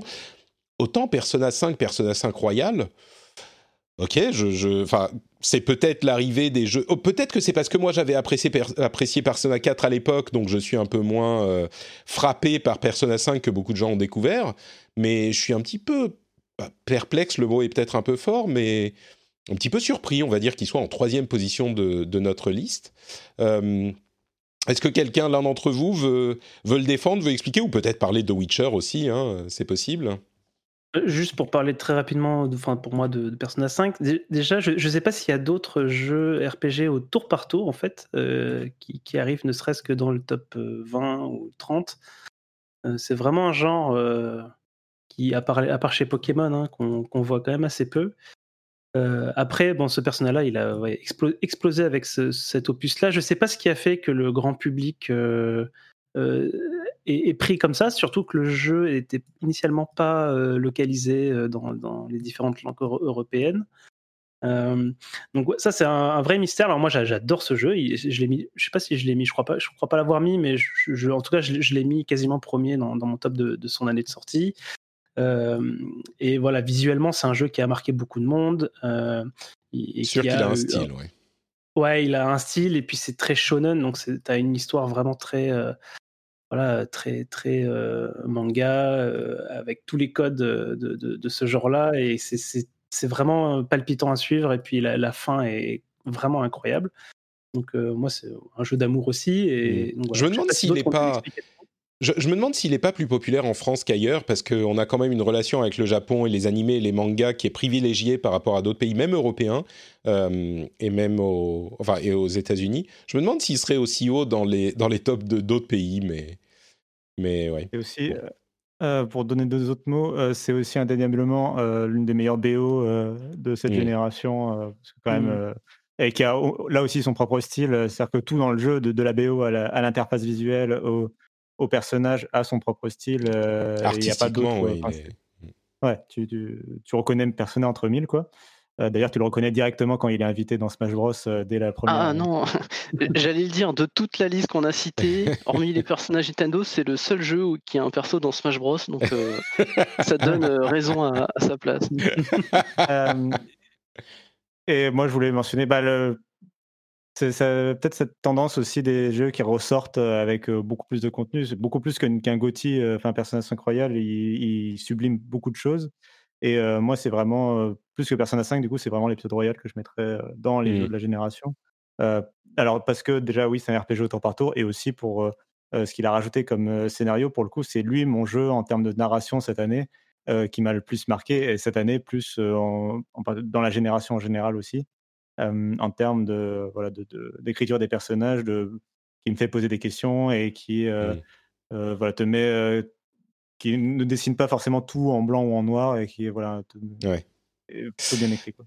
Vous, vous savez, euh, il y a un truc que je me suis dit cette année, encore plus que les années précédentes, c'est pas amèrement, mais je me rends compte à quel point, à quel point j'aimerais avoir plus de temps, et j'ai moins de temps parce que bah, je travaille beaucoup, peut-être plus encore qu'avant, Euh, et puis bien sûr, euh, j'ai un fils de 3 ans qui demande beaucoup d'attention, mais il y a tellement de choses que j'aimerais faire, et 80% des choses, c'est dans le domaine du jeu vidéo, il y a tellement de trucs. Là, vous parlez de personnages et pas autant accroché que sur le 4 euh, en particulier, parce que je sais pas pourquoi les phases de vie m'ont moins parlé, les phases de, de vie au lycée, tout ça m'ont moins parlé. Mais sur les, les, les trois quarts des jeux dont on a parlé depuis le début de notre discussion, il y a plein de jeux que j'aimerais faire et que j'ai juste pas le temps. Et ça me frustre énormément. Donc je, je sais pas pourquoi, je voulais le mentionner, que j'exorcise un peu. Mais Persona 5 Royal, tu vois, quand t'en parles, Cassim, moi j'ai envie d'y jouer plus, quoi. Et, euh, Tu vois ça, Patrick, c'est à cause du Game Pass. ça. Mais carrément, enfin, le Game Pass et, et plein d'autres choses. Moi, j'ai, j'ai même pas, et j'ai même pas lancé Bugsnax. Alors, c'est pas un jeu de l'année, quoi que ce soit, mais il est là, il est sur ma console. Je l'ai même pas lancé. C'est, enfin, bon, bref, bon. Euh, ok, donc Persona 5, très bien, euh, et j'aimerais vraiment y, passer plus de temps. The Witcher 3, ouais, je crois que le truc peut-être je veux pas dire du mal de Witcher 3 parce que vraiment il a d'immenses qualités, mais le truc que je noterais pour The Witcher 3, je me demande si sa, réputation va pas être un petit peu ternie par le lancement de Cyberpunk. Euh, encore une fois, c'est pas pour, euh, dire du mal pour le principe, mais la réputation de The Witcher 3 était tellement attachée à la réputation de CD Projekt, euh, de CD Projekt Red. Un, argument que moi, dont, je parlais, j'en, parlais euh, ce mois-ci avec la sortie Cyberpunk. CD Projekt, j'ai toujours été pas méfiant, mais quand les gens disaient ah ils adorent les joueurs, ils font ça pour les, je mentionnais toujours les différences en tant que développeurs entre eux et d'autres gros développeurs euh, dans d'autres pays, euh, ils ont un, coût euh, de développement qui est moins élevé parce qu'ils ont des développeurs en, en, en, Pologne où le coût de la vie est moins cher. Ils ont aussi beaucoup de problèmes de crunch et ça, c'est des choses dont on parle peu. Enfin, c'est pas vrai qu'on en parle peu, mais ça rentre pas dans l'esprit des joueurs quand ils disent oh CD Projekt ils sont super, ils nous donnent un manuel eux au moins quand on achète un jeu physique, ok? Euh, et puis, il y a le fait qu'ils aient reçu des subventions de l'État polonais euh, pour développer le jeu à l'époque, hein, de, de, de, des, Witcher. Euh, enfin, euh, ils n'ont pas de subvention, quoi. Alors, j'adore pas les jeux EA, mais je veux dire, c'est un truc à...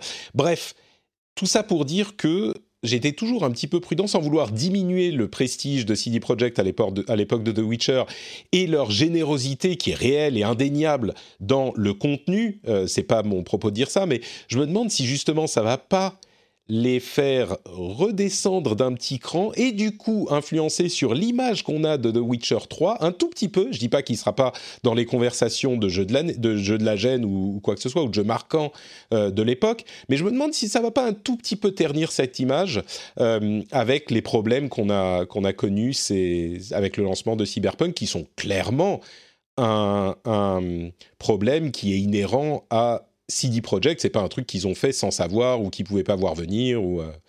Donc je me demande, je me pose cette question. Mais c'est peut-être injuste de, parler de The Witcher 3 sous cet angle-là. Peut-être que certains d'entre vous veulent le défendre euh, euh, proprement et dignement parce qu'il a clairement marqué la génération.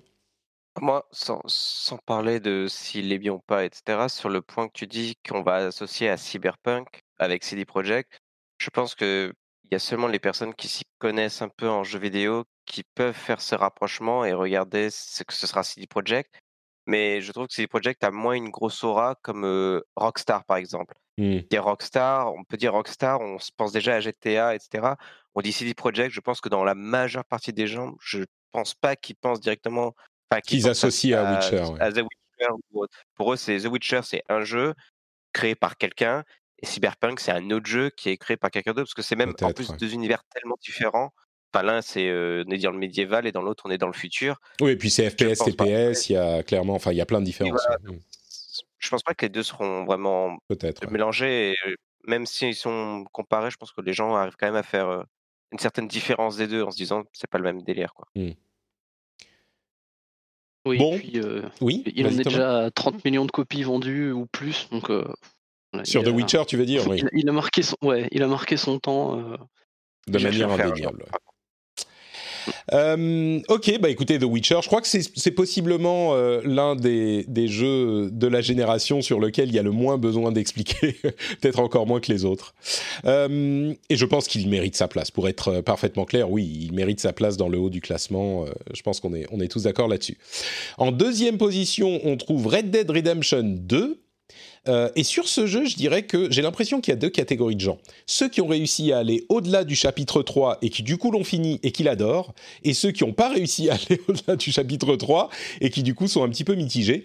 Moi, je suis dans cette euh, euh, deuxième catégorie. J'ai passé tellement de temps à explorer le monde sublime du jeu, sans même parler de tous les aspects un petit peu, comment dire, au, design suspect de euh, je mets 4 secondes à faire les poches d'un d'un ennemi que j'ai que j'ai tué euh, et, et ça devient un petit peu pénible au bout d'un moment. Sans même parler de ça j'ai passé énormément de monde dans, de temps dans le dans le chapitre 3 à explorer le monde et du coup après je me suis un petit peu lassé et donc je suis pas allé au bout. Mais tout le monde a l'air de dire que au niveau de l'écriture et de la narration et de la construction du jeu, bah, il est assez inattaquable. Et d'ailleurs, bah, il est en deuxième place pour, euh, pour ce classement. Et on le retrouve étonnamment haut dans les classements de, nombreux, euh, de nombreuses listes. Est-ce que l'un d'entre vous veut, veut en parler et le, et le défendre? Moi, moi, je suis je suis dans la troisième catégorie, des gens qui ont fini le jeu complètement et qui l'aiment pas du tout. C'est vrai? D'accord, mais t'es Ouais. peut-être pas le meilleur, euh, la meilleure personne pour le, pour le défendre, pour défendre sa place dans le. Je, je Dans pense, le que de je saurais le défendre, mais je sais pas s'il y a quelqu'un qui, Ouais. qui souhaite le faire. Il y a personne Euh, dans moi- l'assistance qui l'aime euh, Red Dead Redemption 2, c'est pas possible. Euh, bon, alors moi je l'ai apprécié, mais pas au point de le défendre euh, dans, le classement. Est-ce qu'il y a... Euh, je dirais que Attends, attends, attends, du coup, Cassim, je vais, je vais me tourner vers les autres. Est-ce que certains d'entre vous, ça serait quand même extraordinaire qu'aucun d'entre vous ne, ne considère que c'est vraiment euh, qu'il est digne d'être dans les jeux de la gêne dans toute cette, cette assemblée? On est une dizaine quand même. Personne? Moi, alors moi personnellement. Alors, Vas-y, Johan.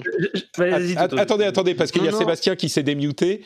Euh, qui, il n'a pas beaucoup parlé. Dis- Dis-nous, Seb. Ah, moi, je fais, me- je fais partie d'une autre catégorie encore, ceux qui n'ont même pas eu envie d'essayer. Ouais, d'accord, bah, bah, merci, d'accord. Cédric, du coup. Non. Cédric, tu t'es, tu t'es démuté aussi, vas-y. Non, mais je fais partie de ceux qui euh, comprennent qu'on le met dans un classement, parce qu'effectivement, il y a des, des gros points positifs. Mais moi, j'ai pas accroché du tout. Et oui, au bout de quelques heures, j'ai lâché. Mais je, je comprends qu'on le veuille le mettre dans un Ouais. classement pour ce qu'il a Mm. montré, etc. Mais je fais partie de ceux qui n'ont pas accroché. Ouais. Ok. Pour, Bon. pour moi, c'est un jeu qui, alors, qui a forcément marqué la génération au même titre euh, que Cyberpunk avant sa sortie, dans le sens où c'était vraiment un juggernaut, un, je sais pas comment est-ce qu'on peut dire ça en français. Un mastodonte, je titan, dis généralement. Un euh, titan, voilà, ouais, c'est un bien. mastodonte qui était attendu euh, comme jamais. Il y a eu une attente vraiment euh, incroyable, des tensions même à la sortie entre les notes, euh, les 21 sur 20, les gens qui n'aimaient pas du. Il y a eu vraiment quelque chose, c'était assez unique en fait. hein. Enfin, c'est à, à ce point-là, en tout cas, c'était assez unique. Et je pense que Cyberpunk aurait pu avoir aussi ce même effet s'il avait été, euh, on va dire, un peu plus Fini. euh, euh, voilà, non, un peu plus fini, je vais dire ça comme ça. Euh, et, et du coup, alors moi, il représente tout ce que je, je n'aime pas vraiment hein, dans, dans le jeu vidéo, on va dire type open world. Euh, C'est-à-dire que bon, effectivement, il repose énormément sur une narration qui est très bien. Je, vais dire qu'elle est très bien la narration, mais son principal problème, c'est qu'elle est diluée dans effectivement une narration à l'open world où finalement tu ne suis pas de, de rails scénaristiques. Et du coup, euh, le rythme se trouve vraiment, euh, enfin, c'est ce que j'ai ressenti moi, vraiment impacté par ça. Le jeu est très long à finir euh, et voilà, je suis, allé au bout pour un peu pour aller au bout déjà parce que j'avais Mm. acheté le jeu, hein. mais euh, mais ouais, j'ai- trouvé l'histoire plutôt bien, sans, vraiment sans plus. Alors je sais qu'il y en a qui ont qui ont adoré, hein, c'est pas, je sais pas, y a je porte pas de jugement vis-à-vis de ça, mais effectivement, d'un point de vue gameplay, je trouve que le jeu n'a rien à apporter aux médias. Je pense que personne ne peut s'inspirer euh, de Red Dead Redemption de ce point de vue-là. Je veux dire, euh, c'est, il a des sensations assez archaïques manette en main. euh, et puis, comment est-ce qu'on peut s'inspirer de, enfin, c'est, un objet de, qui est le résultat d'un financement euh, complètement, euh, je veux dire, impossible à reproduire pour euh, qui que ce soit d'autre. Hmm. Donc, comment s'inspirer de ça à part mettre des millions et des millions pour faire des jolis trucs, enfin, pour faire des jolis modèles, etc. Je trouve, je- moi, je, voilà, c'est pas, c'est pas l'aspect du, du jeu qui, enfin, du jeu vidéo qui me parle. Si, si je peux mettre en parallèle à, à The Last of Us 2 que moi j'ai vraiment adoré, je me suis pas exprimé dessus, mais j'ai vraiment adoré. Euh, et qui a un peu la, la même euh, philosophie hein, de mettre énormément d'argent pour les, quadri- pour les quadruples A, quoi. L'émergence des quadruples A. Ouais, voilà, c'est ça. Et, mais, mais pour le coup, je trouve que The Last of Us a un propos qui va au-delà de juste l'histoire qu'il a racontée et qui raconte quelque chose euh, sur le joueur, sur nous quand on joue, sur, euh, sur euh, qui, qui aborde une narration qui est très atypique avec une structure assez étonnante. Euh, je, je détaille pas Ouais, volontairement. ouais.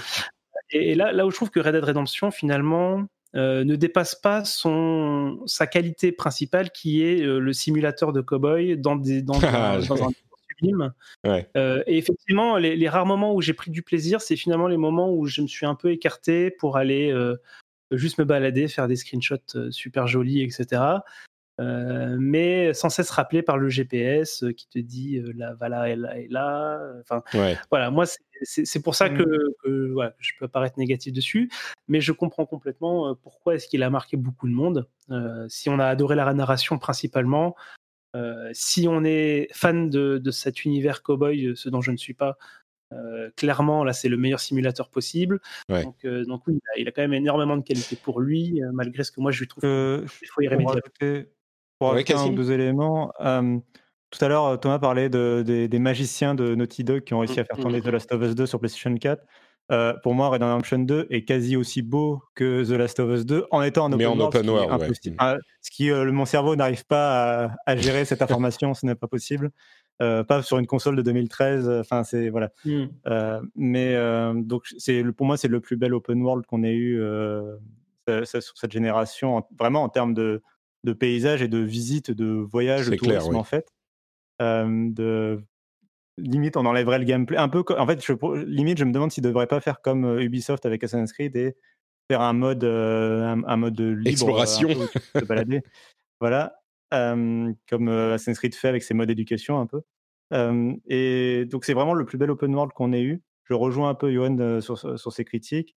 Je dirais que du coup, parce que je sens venir la discussion sur le top 1, euh, que moi, c'est quelque chose encore auquel je suis attaché, les, les marqueurs sur la carte et tout ça.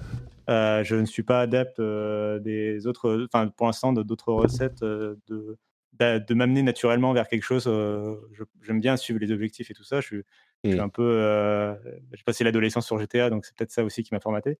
Mais, euh, mais voilà, je- je- du coup, je suis un peu plus adepte de la recette de narration et de, de rythme, de mission principale, mission secondaire, euh, objectif sur la carte, GPS, et je me balade et j'ai des choses qui me viennent à moi. euh, euh, tu sais, c'est quand même le jeu qui a normalisé le personnage qui te Qui t'interpelle. croises sur la route et qui, et qui, t'a- oui, qui te donne une petite mission, voilà. Euh, Ouais. mais là, comme The Last of Us 2, euh, je dirais que moi, il m'a pas aussi marqué que son premier épisode sur la PlayStation 3 à l'époque. C'est c'est marrant ce que tu dis. Peut-être que euh, y a beaucoup de joueurs qui ont été habitués à ce type de format euh, par les open world classiques et les GTA et qui du coup ont beaucoup plus ont été beaucoup plus réceptifs à- à- au format de Red Dead Redemption 2. Je dirais que C'est clairement euh, l'objectif de Rockstar. hein. Ouais. Ils, ils savent très bien quand ils font ce jeu qu'il faut mettre ces marqueurs parce que leurs cibles Mm. euh, et leur public sont habitués à ça et euh, il faut quand même vendre des copies parce que c'est vital. Euh, et ils essayent euh, d'apporter autre chose à côté. Euh, mais effectivement, si on est allergique à, cette, euh, à ce, ouais, ce, ce moule euh, initial, c'est très difficile de- ouais. d'être emporté. Quoi. Euh, Snoop, tu veux ajouter quelque chose? Je vois que tu t'es démuté et tu nous as rejoint en cours de route. Je ne sais pas si, si c'est le cas. Ou, euh, oui, très très rapidement en fait. Bah, m- moi, je me sens un petit peu seul du coup parce que je l'ai je l'ai adoré euh, ce jeu-là. Ah ben voilà, c'est toi, euh, c'est toi qu'on cherchait. voilà, c'est juste pour ça, du coup, je me démute. pour- Euh, après, moi, je suis un peu à l'inverse du coup de Johan. C'est le genre d'univers, d'ambiance que, que j'adore vraiment. Donc, euh, je me suis bien retrouvé dedans. euh, J'étais bien à l'aise. Mais euh, du coup, je, je- je- j'ai j'ai conscience que c'est très subjectif, du coup, comme, comme appréciation. Donc, je comprends tout à fait les critiques qu'il y a Mm. et que ce soit un peu clivant à ce niveau-là. Quoi. Et en, en dehors de, de la simulation, j'ai bien aimé aussi tout ce qui était vie de groupe, toute l'histoire Ouais. qu'il y a autour du groupe, quand on se balade, qu'on apprend à connaître les personnages, qu'on peut un peu découvrir plein de trucs, ça c'était sympa. Après, je suis d'accord que ça apporte rien du tout de, de nouveau aux jeux vidéo, que c'est Ouais. un peu une liste de choses qu'ils ont cochées pour le faire. Je crois que je crois qu'il y a effectivement quelque chose d'unique dans le jeu et on a tendance à l'oublier, mais la, réalisation quadruple A euh, est, complètement hallucinante. Euh, et puis il y a cette intention d'auteur qui est hyper clivante. Euh, je crois que à côté de la description simulateur de cowboy qu'on avait mentionné au moment de la sortie, il y a aussi le le fait que c'est un quadruple A d'auteur et il y a un parti pris tellement fort dans la conception du jeu que clairement c'est quelque chose de enfin bon c'est quelque chose de particulier mais bon je comprends je comprends un petit peu mieux pourquoi il est il est disons que je comprends pourquoi il va être aussi haut de cette liste ne serait-ce que par son son ambition quoi. Et puis on arrive au premier de la liste qui je crois ne surprendra pas grand monde. Euh, le lobby euh, de cette marque rouge a euh, vaincu. Et c'est The Legend of Zelda Breath of the Wild qui est en première position. Et je crois que si on parle de jeux qui ont influencé l'industrie, c'est marrant parce que est-ce qu'il est dans la liste Horizon Zero Dawn qui est sorti en même temps et qui a été injustement euh, peut-être critiqué? Oui, il est dans la liste, mais, un petit peu en dessous du top 10. Mais euh, alors, est-ce que quelqu'un veut, veut expliquer euh, Breath of the Wild et pourquoi il est premier dans la liste des jeux de la gêne? Et, par, exemple, tout à l'heure, on parlait d'un d'un gimmick qui était très très présent dans cette génération, c'était les, les open world. Et hum, ça a été un petit peu mentionné encore par Cassim juste avant. C'est le format des open world à la Assassin's Creed, tel qu'ils l'ont popularisé avec euh, particulièrement le 2. Donc cette grande carte avec des points distincts sur la carte. Nintendo, ils sont arrivés et ils ont dit mais tout ça, on en a un peu marre. On aimerait faire un jeu d'aventure et d'exploration dans un monde ouvert qui se qui casse les codes, tout simplement. C'est un jeu qui est venu, qui a cassé les codes de, de, ce genre. Et tu parlais de d'impact sur la, sur, la, sur la génération. Je suis pas tant certain qu'il aura eu un impact sur les open world qui sont arrivés après, qui n'ont pas eu le temps d'ingurgiter tout ça. Mais je pense, je pense que la génération qui arrive là, elle aura, aura eu le temps de, créer son open world. Bah bien, maintenant, ça va faire presque 4 ans. Oui, ça va commencer, mmh, ça va commencer doucement à arriver, ouais. Mais c'est vrai que ce, Zelda, en plus, il, incarne beaucoup de choses. Il incarne vraiment beaucoup de choses. C'est à la fois la renaissance de Nintendo, euh, qui était au fond du trou avec sa Wii U. Euh, c'est la renaissance des Zelda. Personne pensait qu'on pouvait toucher à la formule des, des Zelda, et pourtant, euh, ils ont absolument tout changé. Et, et oui, même dans, dans, tous ces éléments de gameplay, alors, comme pour beaucoup de jeux, on aime, on n'aime pas, mais bah là, a priori, il fait un certain consensus, presque total. Il y a, il y a toujours des divergences, c'est normal. Mais il y a, il y a est-ce qu'il y a un jeu à système, un jeu à gameplay émergent qui le dépasse? Je ne sais pas. Euh, côté exploration, je ne sais pas non plus. C'est vraiment un jeu bac à sable, presque, euh, qui, qui, fourmille d'idées géniales de gameplay. Et parfois, tu as du game design qui est, ou du level design qui est totalement invisible. Euh, enfin bon, il y a y déjà eu beaucoup de discussions, beaucoup de. Ouais, ouais. même des livres là-dessus. Mais oui, qu'on retrouve c'est le jeu qui revient très souvent, même au-delà de moi, on pourra me donner tous les tags qu'on veut, mais ça revient très souvent quand même Breath of the Wild. Je crois que on est dans la catégorie des jeux euh, qui, qui, font effectivement, comme tu le dis, consensus euh, quand on parle d'influence sur l'industrie. Moi, j'irais jusqu'à dire que déjà seulement 4 ans après, on commence à en voir les marques. Alors, ça ne veut pas dire que tous les jeux. C'est ça. Ça ne veut pas dire que tous les jeux font exactement ce que fait Zelda. Si on met euh, de côté euh, Immortals, euh, et, Genshin Impact, qui ont des similarités Mm. peut-être un peu de surface, plus de surface que ce qu'on que ce qu'on veut bien croire ici et là. Encore que, que sur Genshin Impact, c'est quand même... euh, et bon, sur les deux, bref, peu importe. Il y a une influence qui est un peu plus subtile, et ça ne veut pas dire qu'ils vont tous faire exactement la même chose, mais il y a, euh, même dans Assassin's Creed, par exemple, il y a une inspiration qui, à mon sens, est assez euh, euh, claire. Sur Valhalla, ouais, a Euh, priori. voilà, Sur les tours, non, euh, c'est ça, il y a Ghost of quelque chose de... euh, Ghost of Tsushima, t'as raison. Complètement de, de- de- Complètement. Donc, l'influence, on, on- on la voit déjà. euh, on commence déjà à la voir, euh, à la voir arriver. Et, et comme on le disait pour les Soulsborne, je crois qu'il y a euh, deux éléments, deux jeux qui vont euh, faire consensus si on en parle comme les jeux qui ont marqué cette période, qu'on l'appelle génération ou pas, et où tout le monde pourra dire ouais bon ok d'accord, euh, je pense qu'on peut l'accepter. Ça va être Breath of the Wild et les Soulsborne. Et, c'est rare de voir ce genre de choses. C'est intéressant d'ailleurs de noter que euh, les deux jeux viennent du Japon, alors que sur la génération précédente, le Japon était un petit peu en perdition, a eu du mal à se, à se trouver au niveau du design. Ils avaient vraiment pris beaucoup de retard sur l'Occident.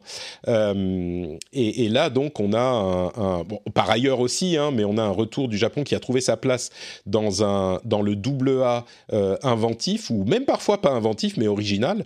Et là, ce sont des exemples absolument éclatants de cette maîtrise du game design des Japonais et de, de Nintendo dans le cadre de, Breath of the Wild. Euh, un autre truc que j'ajouterais sur la leçon, euh, la masterclass du, du, de l'open world qu'ils ont, euh, qu'ils ont démontré, enfin qu'ils ont montré, c'est que ils l'ont fait, je trouve, d'une manière très respectueuse de l'open world. Ils sont venus, ils ont cassé des codes, mais l'inspiration de ce qui est venu avant est également hyper claire et euh, On, on, on- retrouve les tours, par exemple. par exemple, là, voilà. C'est-à-dire qu'il y a une sorte de, de passage de bâton euh, qui est clairement marqué parce qu'on on a quelque chose de très différent, mais le, le, le comment dire l'héritage de Assassin's Creed et des jeux Ubisoft qui sont souvent critiqués pour ces aspects, par moi y compris, euh, l'héritage est, est presque comment dire, il y a une sorte de respect euh, qui est montré dans le jeu à cet héritage-là. Et et il y a peut-être un autre élément que je mentionnerai aussi, c'est à quel point il est satisfaisant d'avoir la quête à la fin de l'introduction, qui est Defeat Ganon, qui s'affiche en gros à l'écran. C'est la première quête, la première vraie quête qu'on vous donne. Et puis on l'oublie pendant 15, 20, 30 heures de jeu, on se perd, on va aller explorer des trucs, on sait qu'il faut, au bout d'un moment, on sait qu'on va devoir aller par là pour faire euh, la, fin du jeu et on va... Euh, on hésite, on se dit bon j'y vais pas encore, je vais faire ceci, et on peste sur les armes qui se cassent, euh, qui sont très très clivantes dans le design du jeu. C'est peut-être la raison pour laquelle certains euh, n'ont pas apprécié le jeu même. Ah, Mais au final, arrêté, ouais. Ouais, bah, je peux comprendre, ça a été très très très très clivant. Mais au final, quand on finit le jeu, il y a Defeat Ganon qui s'affiche encore une fois, 25 heures, 30 heures après, et qui se barre, et c'est genre, vous avez fini cette quête. Et je vous avoue que ça, ça a été un effet sur moi qui était euh, assez, assez unique.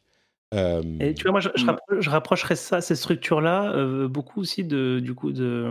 T'as j'ai oublié le nom alors qu'on en a parlé tout à l'heure, de Outer Wilds. Mhm. C'est-à-dire que tu, tu sais tout de suite ce que euh, l'objectif. Donc, euh, tu sais que le système solaire. euh, Non, non, non, hop, mais c'est le premier. Non, mais c'est le gimmick du Bon. jeu. C'est le gimmick du jeu. Moi, je. Désolé, Patrick. Euh, mais en gros, tu, voilà, tu sais que tu dois faire quelque chose, mais tu sais absolument pas comment le faire. Et ton seul euh, moyen, si tu veux, c'est bah, bah, écoute, t'es là, puisque t'es là. Bah, on, va, on va se balader, on va voir ce qui se passe euh, à droite, on va voir ce qui se passe à gauche. Et tu vas donc, bon, dans Zelda, tu vas acquérir de la force, de la vie, tu vas voilà, engranger de l'expérience, peut-être acquérir des, euh, des gens pour t'aider. Euh, dans Outer Wilds, tu vas apprendre des choses sur l'univers. Et à la fin, tu vas pouvoir effectivement euh, Mm. euh, défaire cet objectif qui était affiché très tôt au début du jeu. Euh, donc pour moi, alors je, je, je pense pas que, alors je sais, je sais pas dire si l'un, si Outer Wilds a pu s'inspirer à un moment donné ou pas de de, de Zelda, je, je pense pas, mais en tout cas, les- je pense que les deux se nourrissent d'une tendance euh, un peu similaire et font partie, un du- font partie de, la- de cette même tendance-là.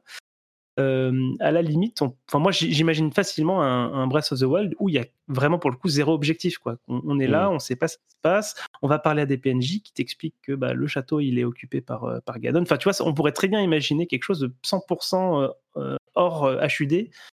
Euh, et, on, et on pourrait arriver à la même finalité. Alors effectivement, ils ont pas, ils ont, ils ont quand même gardé ce- ces, ces marqueurs-là. Il n'y a, pas que le marqueur de la quête finale. hein. Il y a d'autres petits marqueurs intermédiaires qui, qui rentrent en jeu pour guider un minimum quand même euh, les joueurs. Et force est de constater que certains ont- en ont besoin, euh, alors parce que. Ah, mais moi y compris, hein, Ça.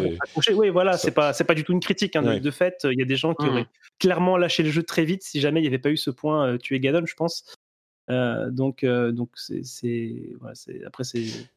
Ouais, je crois que je crois que clairement euh, il y a des choses euh, il y a des choses que fait le jeu et qui sont euh, particulières. Cette, cette ce tuer Ganon en est en est un, mais oui, je, je vais peut-être mentionner, ça va peut-être en surprendre quelqu'un, mais il y a quelques jeux qui comme ça ont, ont fait des choses uniques avec les sentiments.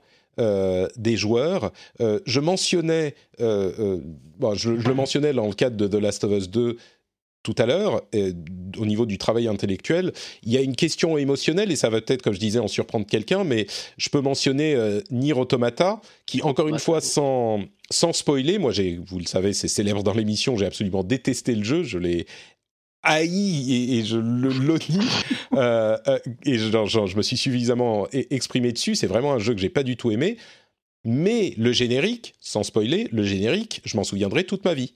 Euh, et, je pense aussi à euh, Tetris Effect Connected, pour revenir encore sur une autre mention de, de tout à l'heure, la version Connected, là aussi m'a fait quelque chose cette année, il y a quelques mois. Alors c'est pas le, on rentre pas dans la catégorie des jeux de la génération, mais m'a fait passer quelque chose, un sentiment unique euh, dans la version Connected, pour les raisons que j'avais décrites dans, dans l'émission.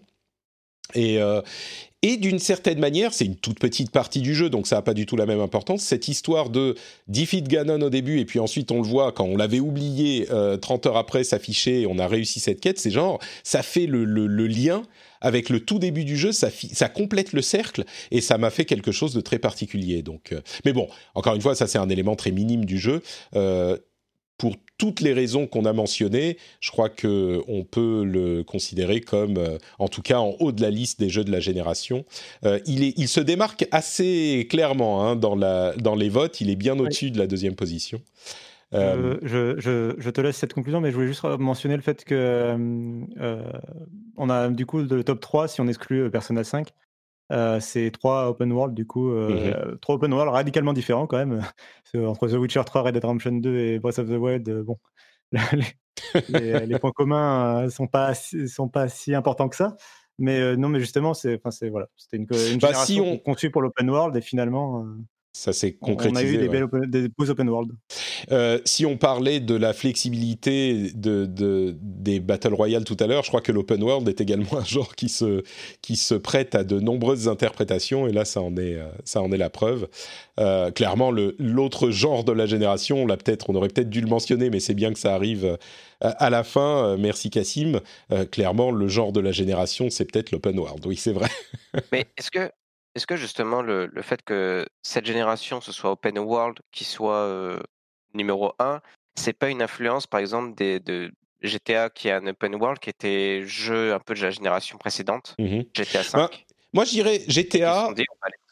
Ouais, GTA euh, en partie est, est une influence, c'est sûr, mais je dirais plus que c'est si on veut chercher une influence, et je crois que c'est suffisamment diffus pour que tout le monde y soit arrivé euh, de manière euh, pas coordonnée, mais, mais un petit peu en même temps. Si on veut chercher une influence, moi je mentionnerais plus Ubisoft avec tous ces jeux. En fait, Euh, c'est plutôt eux qui vont euh, qui vont être à l'origine du truc, je crois, et qui ont euh, popularisé ce style de jeu. Mais en même Industrialisé. temps, ah, ouais, industrialisé. Mais je crois que même Ubisoft, on les pointe souvent du doigt. Je crois qu'il y a vraiment une tendance de l'industrie. On n'est pas dans le cadre où, euh, enfin, dans le même cadre que Battle Royale où euh, c'est clairement PUBG qui en a été à l'origine. Je crois que les open world, peut-être qu'on pourrait pointer vers euh, Assassin's Creed et encore plus le 2, mais mais c'est pas eux qui ont sorti le truc de nulle part. C'était une tendance qu'ils ont affinée, qu'ils ont euh, peut-être euh, euh, concrétisé dans ces codes qu'on connaît aujourd'hui. Mais je crois que ça arrivait de toute façon. Ouais, il y, a eu- il y a une volonté de sortir des, des couloirs et chaque, Ouais. euh, chaque jeu qui donnait de la liberté et qui utilisait la, la- la nouvelle puissance des consoles pour permettre euh, d'avoir des grands espaces euh, a toujours été bien accueilli. Donc ouais, c'est vrai qu'il y a, il y a cette- c'était attendu par tout le monde. Si tu te souviens des, des vieilles critiques, les gens ils étaient contents de- d'avoir des grands espaces dans lesquels se balader. Quoi. Et tu Mm. prends Sony, presque tous leurs jeux ils sont open world ou au moins avec des grands espaces. S'ils sont pas Ouais. strictement des open world comme, euh, comme God of War, tu as au moins des, des grands endroits où tu peux te balader. Et... Mm. Je, je, euh, je conclurai. On en était dans les jeux de la gêne. je, conclurai avec euh, une autre remarque dans la veine de ce que tu disais, Cassim, sur tous nos jeux dix- dans les 10 premières places qui, qui totalisent 21 jeux, puisqu'il y a des ex euh, j'essaye de chercher les jeux qui sont pas des jeux solo. Alors, on a possiblement Forza euh, Horizon 4, Overwatch évidemment. Euh, je cherche, je cherche PUBG, Battlefield 1, Final Fantasy XIV, Fortnite. Donc voilà, on va dire 5 à peu près. Euh, pour une génération qui a, entre guillemets, annoncé la mort du jeu solo, c'est quand même un petit peu, un petit peu particulier, quoi. Et on en parlait également dans l'épisode sur les jeux de, de la de l'année la semaine dernière. Encore une fois, c'est les gamers énervés qui ne comprennent pas grand-chose, je trouve, et cette euh, peur que les jeux solo disparaissent, parce qu'il y a aussi, et c'est vrai, énormément de jeux multi, est euh, complètement irrationnelle, et on en a eu la preuve euh, année après année, et génération sur la génération, ce coup-ci, bah, je pense que c'est complètement clair. Le, le jeu multi, s'il s'est énormément développé, n'a évidemment pas bouffé le jeu solo du tout. Donc, euh, Et il y, a- autre chose aussi là-dessus, c'est que autant le jeu solo, on est capable d'avoir des recettes, euh, des recettes de, jeux qui fonctionnent, c'est-à-dire qu'on sait dire, bah voilà, on fait un open world, on, peut, euh, voilà, on peut suivre la recette et, et faire et faire un jeu qui va être euh, globalement apprécié. Autant les jeux multi, c'est très compliqué parce que t'as beau suivre la recette, si les joueurs ne basculent pas dessus d'une façon ou d'une autre, ton, ton jeu, voilà, on a vu tellement d'échecs de gens qui ont essayé de Mm. faire, euh, de suivre les recettes de Battle Royale, de, de Hero Shooter, Ouais. de choses comme ça. Et du coup, je pense qu'effectivement, c'est plus compliqué euh, de, de- de suivre une recette et de faire des jeux qui fonctionnent en multi. On l'a vu avec euh, Avengers récemment, donc t'as beau avoir le marketing. le Disons que Avengers, on, on sait pourquoi il n'a pas pris. hein. L'explication était assez Ouais, claire. il aurait pu- tu Ouais, sais, il aurait pu. mentionné sans plus et puis juste rentrer dans les frais et puis bon être considéré comme un échec par euh, Marvel si tu veux mais quand même euh, Franchement, être et tu vois Ah, c'est pas, pour refaire le, le- le sujet sur Avengers, mais je l'aime bien hein, et je suis l'une des rares personnes au monde à bien l'aimer. Mais clairement, vu ce qu'il euh, ce qu'il proposait, il était. Je trouve pas qu'il il, il se comment dire, il tique pas les box de la recette. Tu vois, il a pas réussi la recette. Il y a plein de choses qui font que non, il est pas dans la recette pour moi. Mais, euh, mais par rapport à ce que tu dis, euh, et pourtant je l'aime bien, hein, et je n'ai même pas relancé pour voir euh, Kate Bishop, ce que, ce que ça donne. Est, j'ai pas eu le temps. Mais le, le, le truc, c'est que les jeux multi, c'est des jeux services sur lesquels tu es. c'est les jeux auxquels tu es marié. Il y a un, un ami qui, qui parle des jeux de cette manière. Il y a un jeu auquel tu es marié les jeux auxquels, avec lesquels tu vas sur des dates. Et les jeux multi, c'est des jeux auxquels tu es marié. Donc pour basculer de l'un à l'autre, c'est hyper compliqué. Alors qu'un jeu solo, généralement, c'est 20, 30, 40 heures et puis tu l'as fini. Donc tu peux passer à autre chose. Donc c'est vrai qu'on peut faire beaucoup plus de jeux solo que de jeux multi euh, dans son année, même si, enfin, quel que soit le temps qui nous est qu'on a de disponible. Donc ça peut aussi expliquer un petit peu ce que tu dis, Johan, que c'est difficile de faire un jeu multi qui fonctionne par rapport à un jeu solo où euh, bon bah tu peux toujours trouver un public euh, même s'il ne passe pas sa vie dessus quoi. Et puis il faut que tous tes amis soient aussi mariés avec ce jeu sinon sinon ça marche pas bien Ouais, mais moi je, moi je joue tout seul. Je, je suis je suis je suis je suis tout seul marié dans le jeu vidéo et euh, j'ai pas d'amis donc. euh. Bon bah écoutez, je crois qu'on arrive au bout de cette. euh, on a fait quoi? Deux heures et demie d'émission. Merci à vous d'avoir euh, d'être resté là. Je pensais pas qu'on ferait aussi long. Il y a même des gens qui nous ont rejoints encore. Il y a il y a You qui nous a rejoint également en plus euh, en plus des autres. Salut You, tu as tu es arrivé à la fin, mais tu es arrivé quand même. Merci d'avoir été là. Euh, euh, je, je crois qu'on a vraiment couvert un petit peu toute la, la génération. hein. C'est le, le, la discussion définitive euh, générale sur la génération. Est-ce que vous, certains d'entre vous pensent qu'il y a des choses qu'on a ratées dans ces deux heures et demie qu'on devrait mentionner en conclusion avant de se quitter? Je crois qu'on a couvert à peu près tout. Ah, hein. Juste spécialement, mais name dropper Céleste. Name dropper Céleste, je pense que tu as raison. Ouais, ouais, ouais Céleste. Euh, Jules, tu voulais ajouter quelque chose? Ouais, moi j'avais une question parce que vous avez tous joué à Zelda et, et du coup, bah, vous en êtes tous fans. Moi, j'ai pas aimé la, la truc de, des armes, mais est-ce que quand Zelda est sorti et que vous y avez joué, vous vous êtes dit, ce jeu, on en parlera dans encore beaucoup d'années? Oui, Oui. Ou est-ce que vous vous êtes dit, ok, il est bien, mais ça va, quoi. C'est Non, non, je crois que euh, on l'a déjà fait, mais on peut tous répondre en même temps. Est-ce que vous avez dit oui? On, on va dire oui ou non à 1, 2, 3. Oui. oui Oui, Oui. oui. D- directement, ça a été un, cat- un vrai cataclysme Ouais. dans l'industrie. Enfin, tout le monde en parlait. C'était. Ouais, je crois que je crois qu'il a. rien qu'au niveau de sa narration et de, de- de son univers, en fait, il- je pense qu'il a vraiment changé les choses par rapport à ce qu'il y avait à l'époque. quoi. ce- c'est- même, sans rentrer dans les. Même sans rentrer dans les raisons euh, qui, ont, mené à cette euh, réaction à la sortie du jeu, Jules, euh, que ce soit pour les joueurs, peut-être même un petit peu plus pour les journalistes, mais toute l'industrie et la, et la presse étaient unanimes. C'était un jeu qui, en plus, en plus, il est sorti en même temps, comme je le disais, que Horizon Zero Dawn, qui lui était une sorte de perfection du, euh, de l'open world tel qu'il, tel qu'il existait avant. Donc beaucoup de gens ont comparé les deux et injustement, je trouve, ont euh, un petit peu pas dénigré, mais enfin, ont, ont- ont pas donné à Horizon sa juste valeur. Il a fallu attendre quelques mois pour que les gens se rendent compte à quel point il était bien fini et, et, et sa, sa- son attrait, mais mais, mais oui, quand on a vu les deux l'un en face de l'autre, tout le monde s'est dit OK. Euh, en plus, c'était la sortie de la Switch, comme le disait Thomas, avec la, le, gouffre de la Wii U à la fois commercial et créatif. Euh, Peut-être pas créatif d'ailleurs, je suis un petit peu méchant, mais euh, l'échec de la Wii U. et, donc c'était une comme dire une comeback story incroyable et tout le monde l'a su tout de suite. hein. Ça, je crois que c'est indéniable. D'accord. Moi, je, du coup, pour revenir à ta question, Patrick, je, je suis un peu triste qu'on n'ait pas parlé de Doom, mais bon, c'est comme ça, c'est pas grave. Oui. Ah, Doom, Doom, oui. du- disons que c'est le retour du FPS euh, fun, on va dire. Ouais, Voilà. Mais on a du mentionné Overwatch, ouais. donc je suis content. Ouais, tout à fait, tout à fait. Oh, et Overwatch, ah, il y a plein de sujets sur lesquels on aurait pu faire également deux heures et demie, hein, ça c'est sûr. Euh, ok, dernière chance. Quelqu'un d'autre veut qu'on mentionne quelque chose avant de se dire au revoir? On a tout fait Très bien. Eh bien, écoutez, donc je suis très heureux euh, de conclure en disant que nous sommes tous d'accord sur le fait que le jeu de la génération 2013-2020 est par consensus euh, universel du comité de décision de Last of Us Part 2. Merci d'avoir participé à cette émission avec nous. Euh, nous sommes tous, nous sommes tous d'accord. Bon, Legend of Zelda, je crois que tout le monde pourra l'accepter, on va dire. Merci à vous tous. Euh, on va donc euh, conclure en disant que je suis... Ah, pour moi, cette génération, ça a été un moment évidemment hyper particulier parce que quand elle a commencé, j'étais, euh, je travaillais chez Blizzard Entertainment.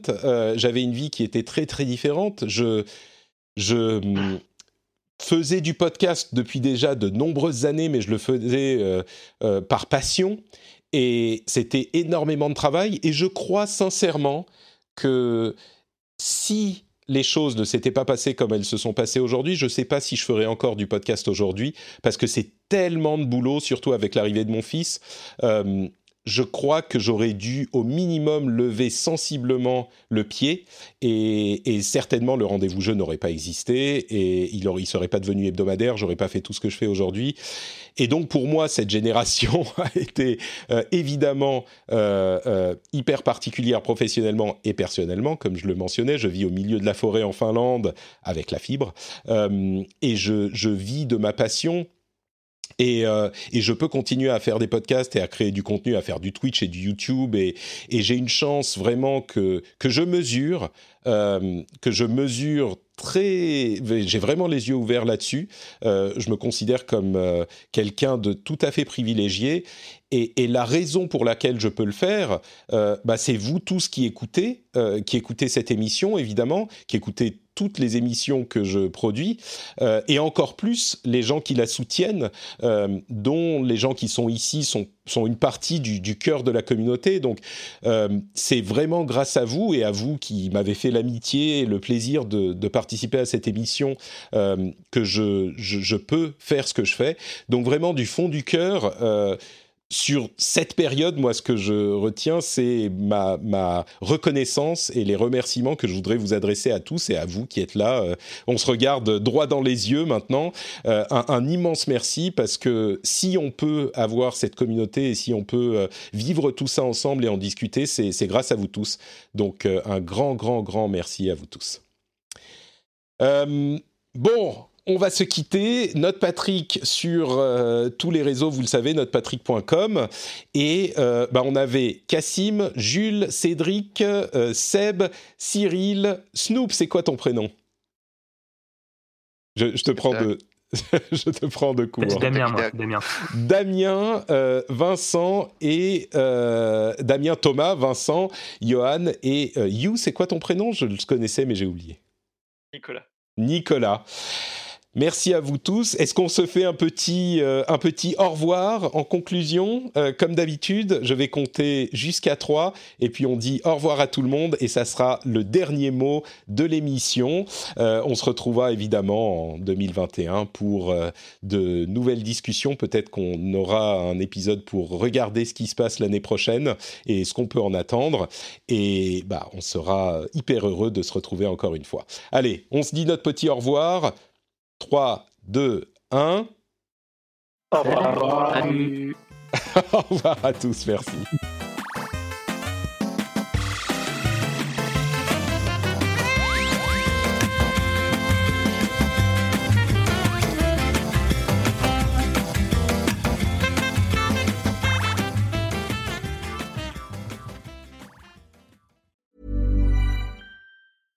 Hi, I'm Dori Shafrir. And I'm Kate Spencer. And we are the hosts of Forever 35. And today, we're talking about Club Med, the best all inclusive getaway for families. Today, Club Med has nearly 70 resorts worldwide, from beachside resorts in the Caribbean and Mexico to magical locations in the Maldives and Morocco to ski resorts in the mountains from Canada to the Alps. Between their all inclusive family programming, wellness offerings, land and water sports, and their French heritage inspired food and drink offerings, Club Med is the best way to elevate your family getaway, no matter which location you're at. To learn more, visit clubmed.us.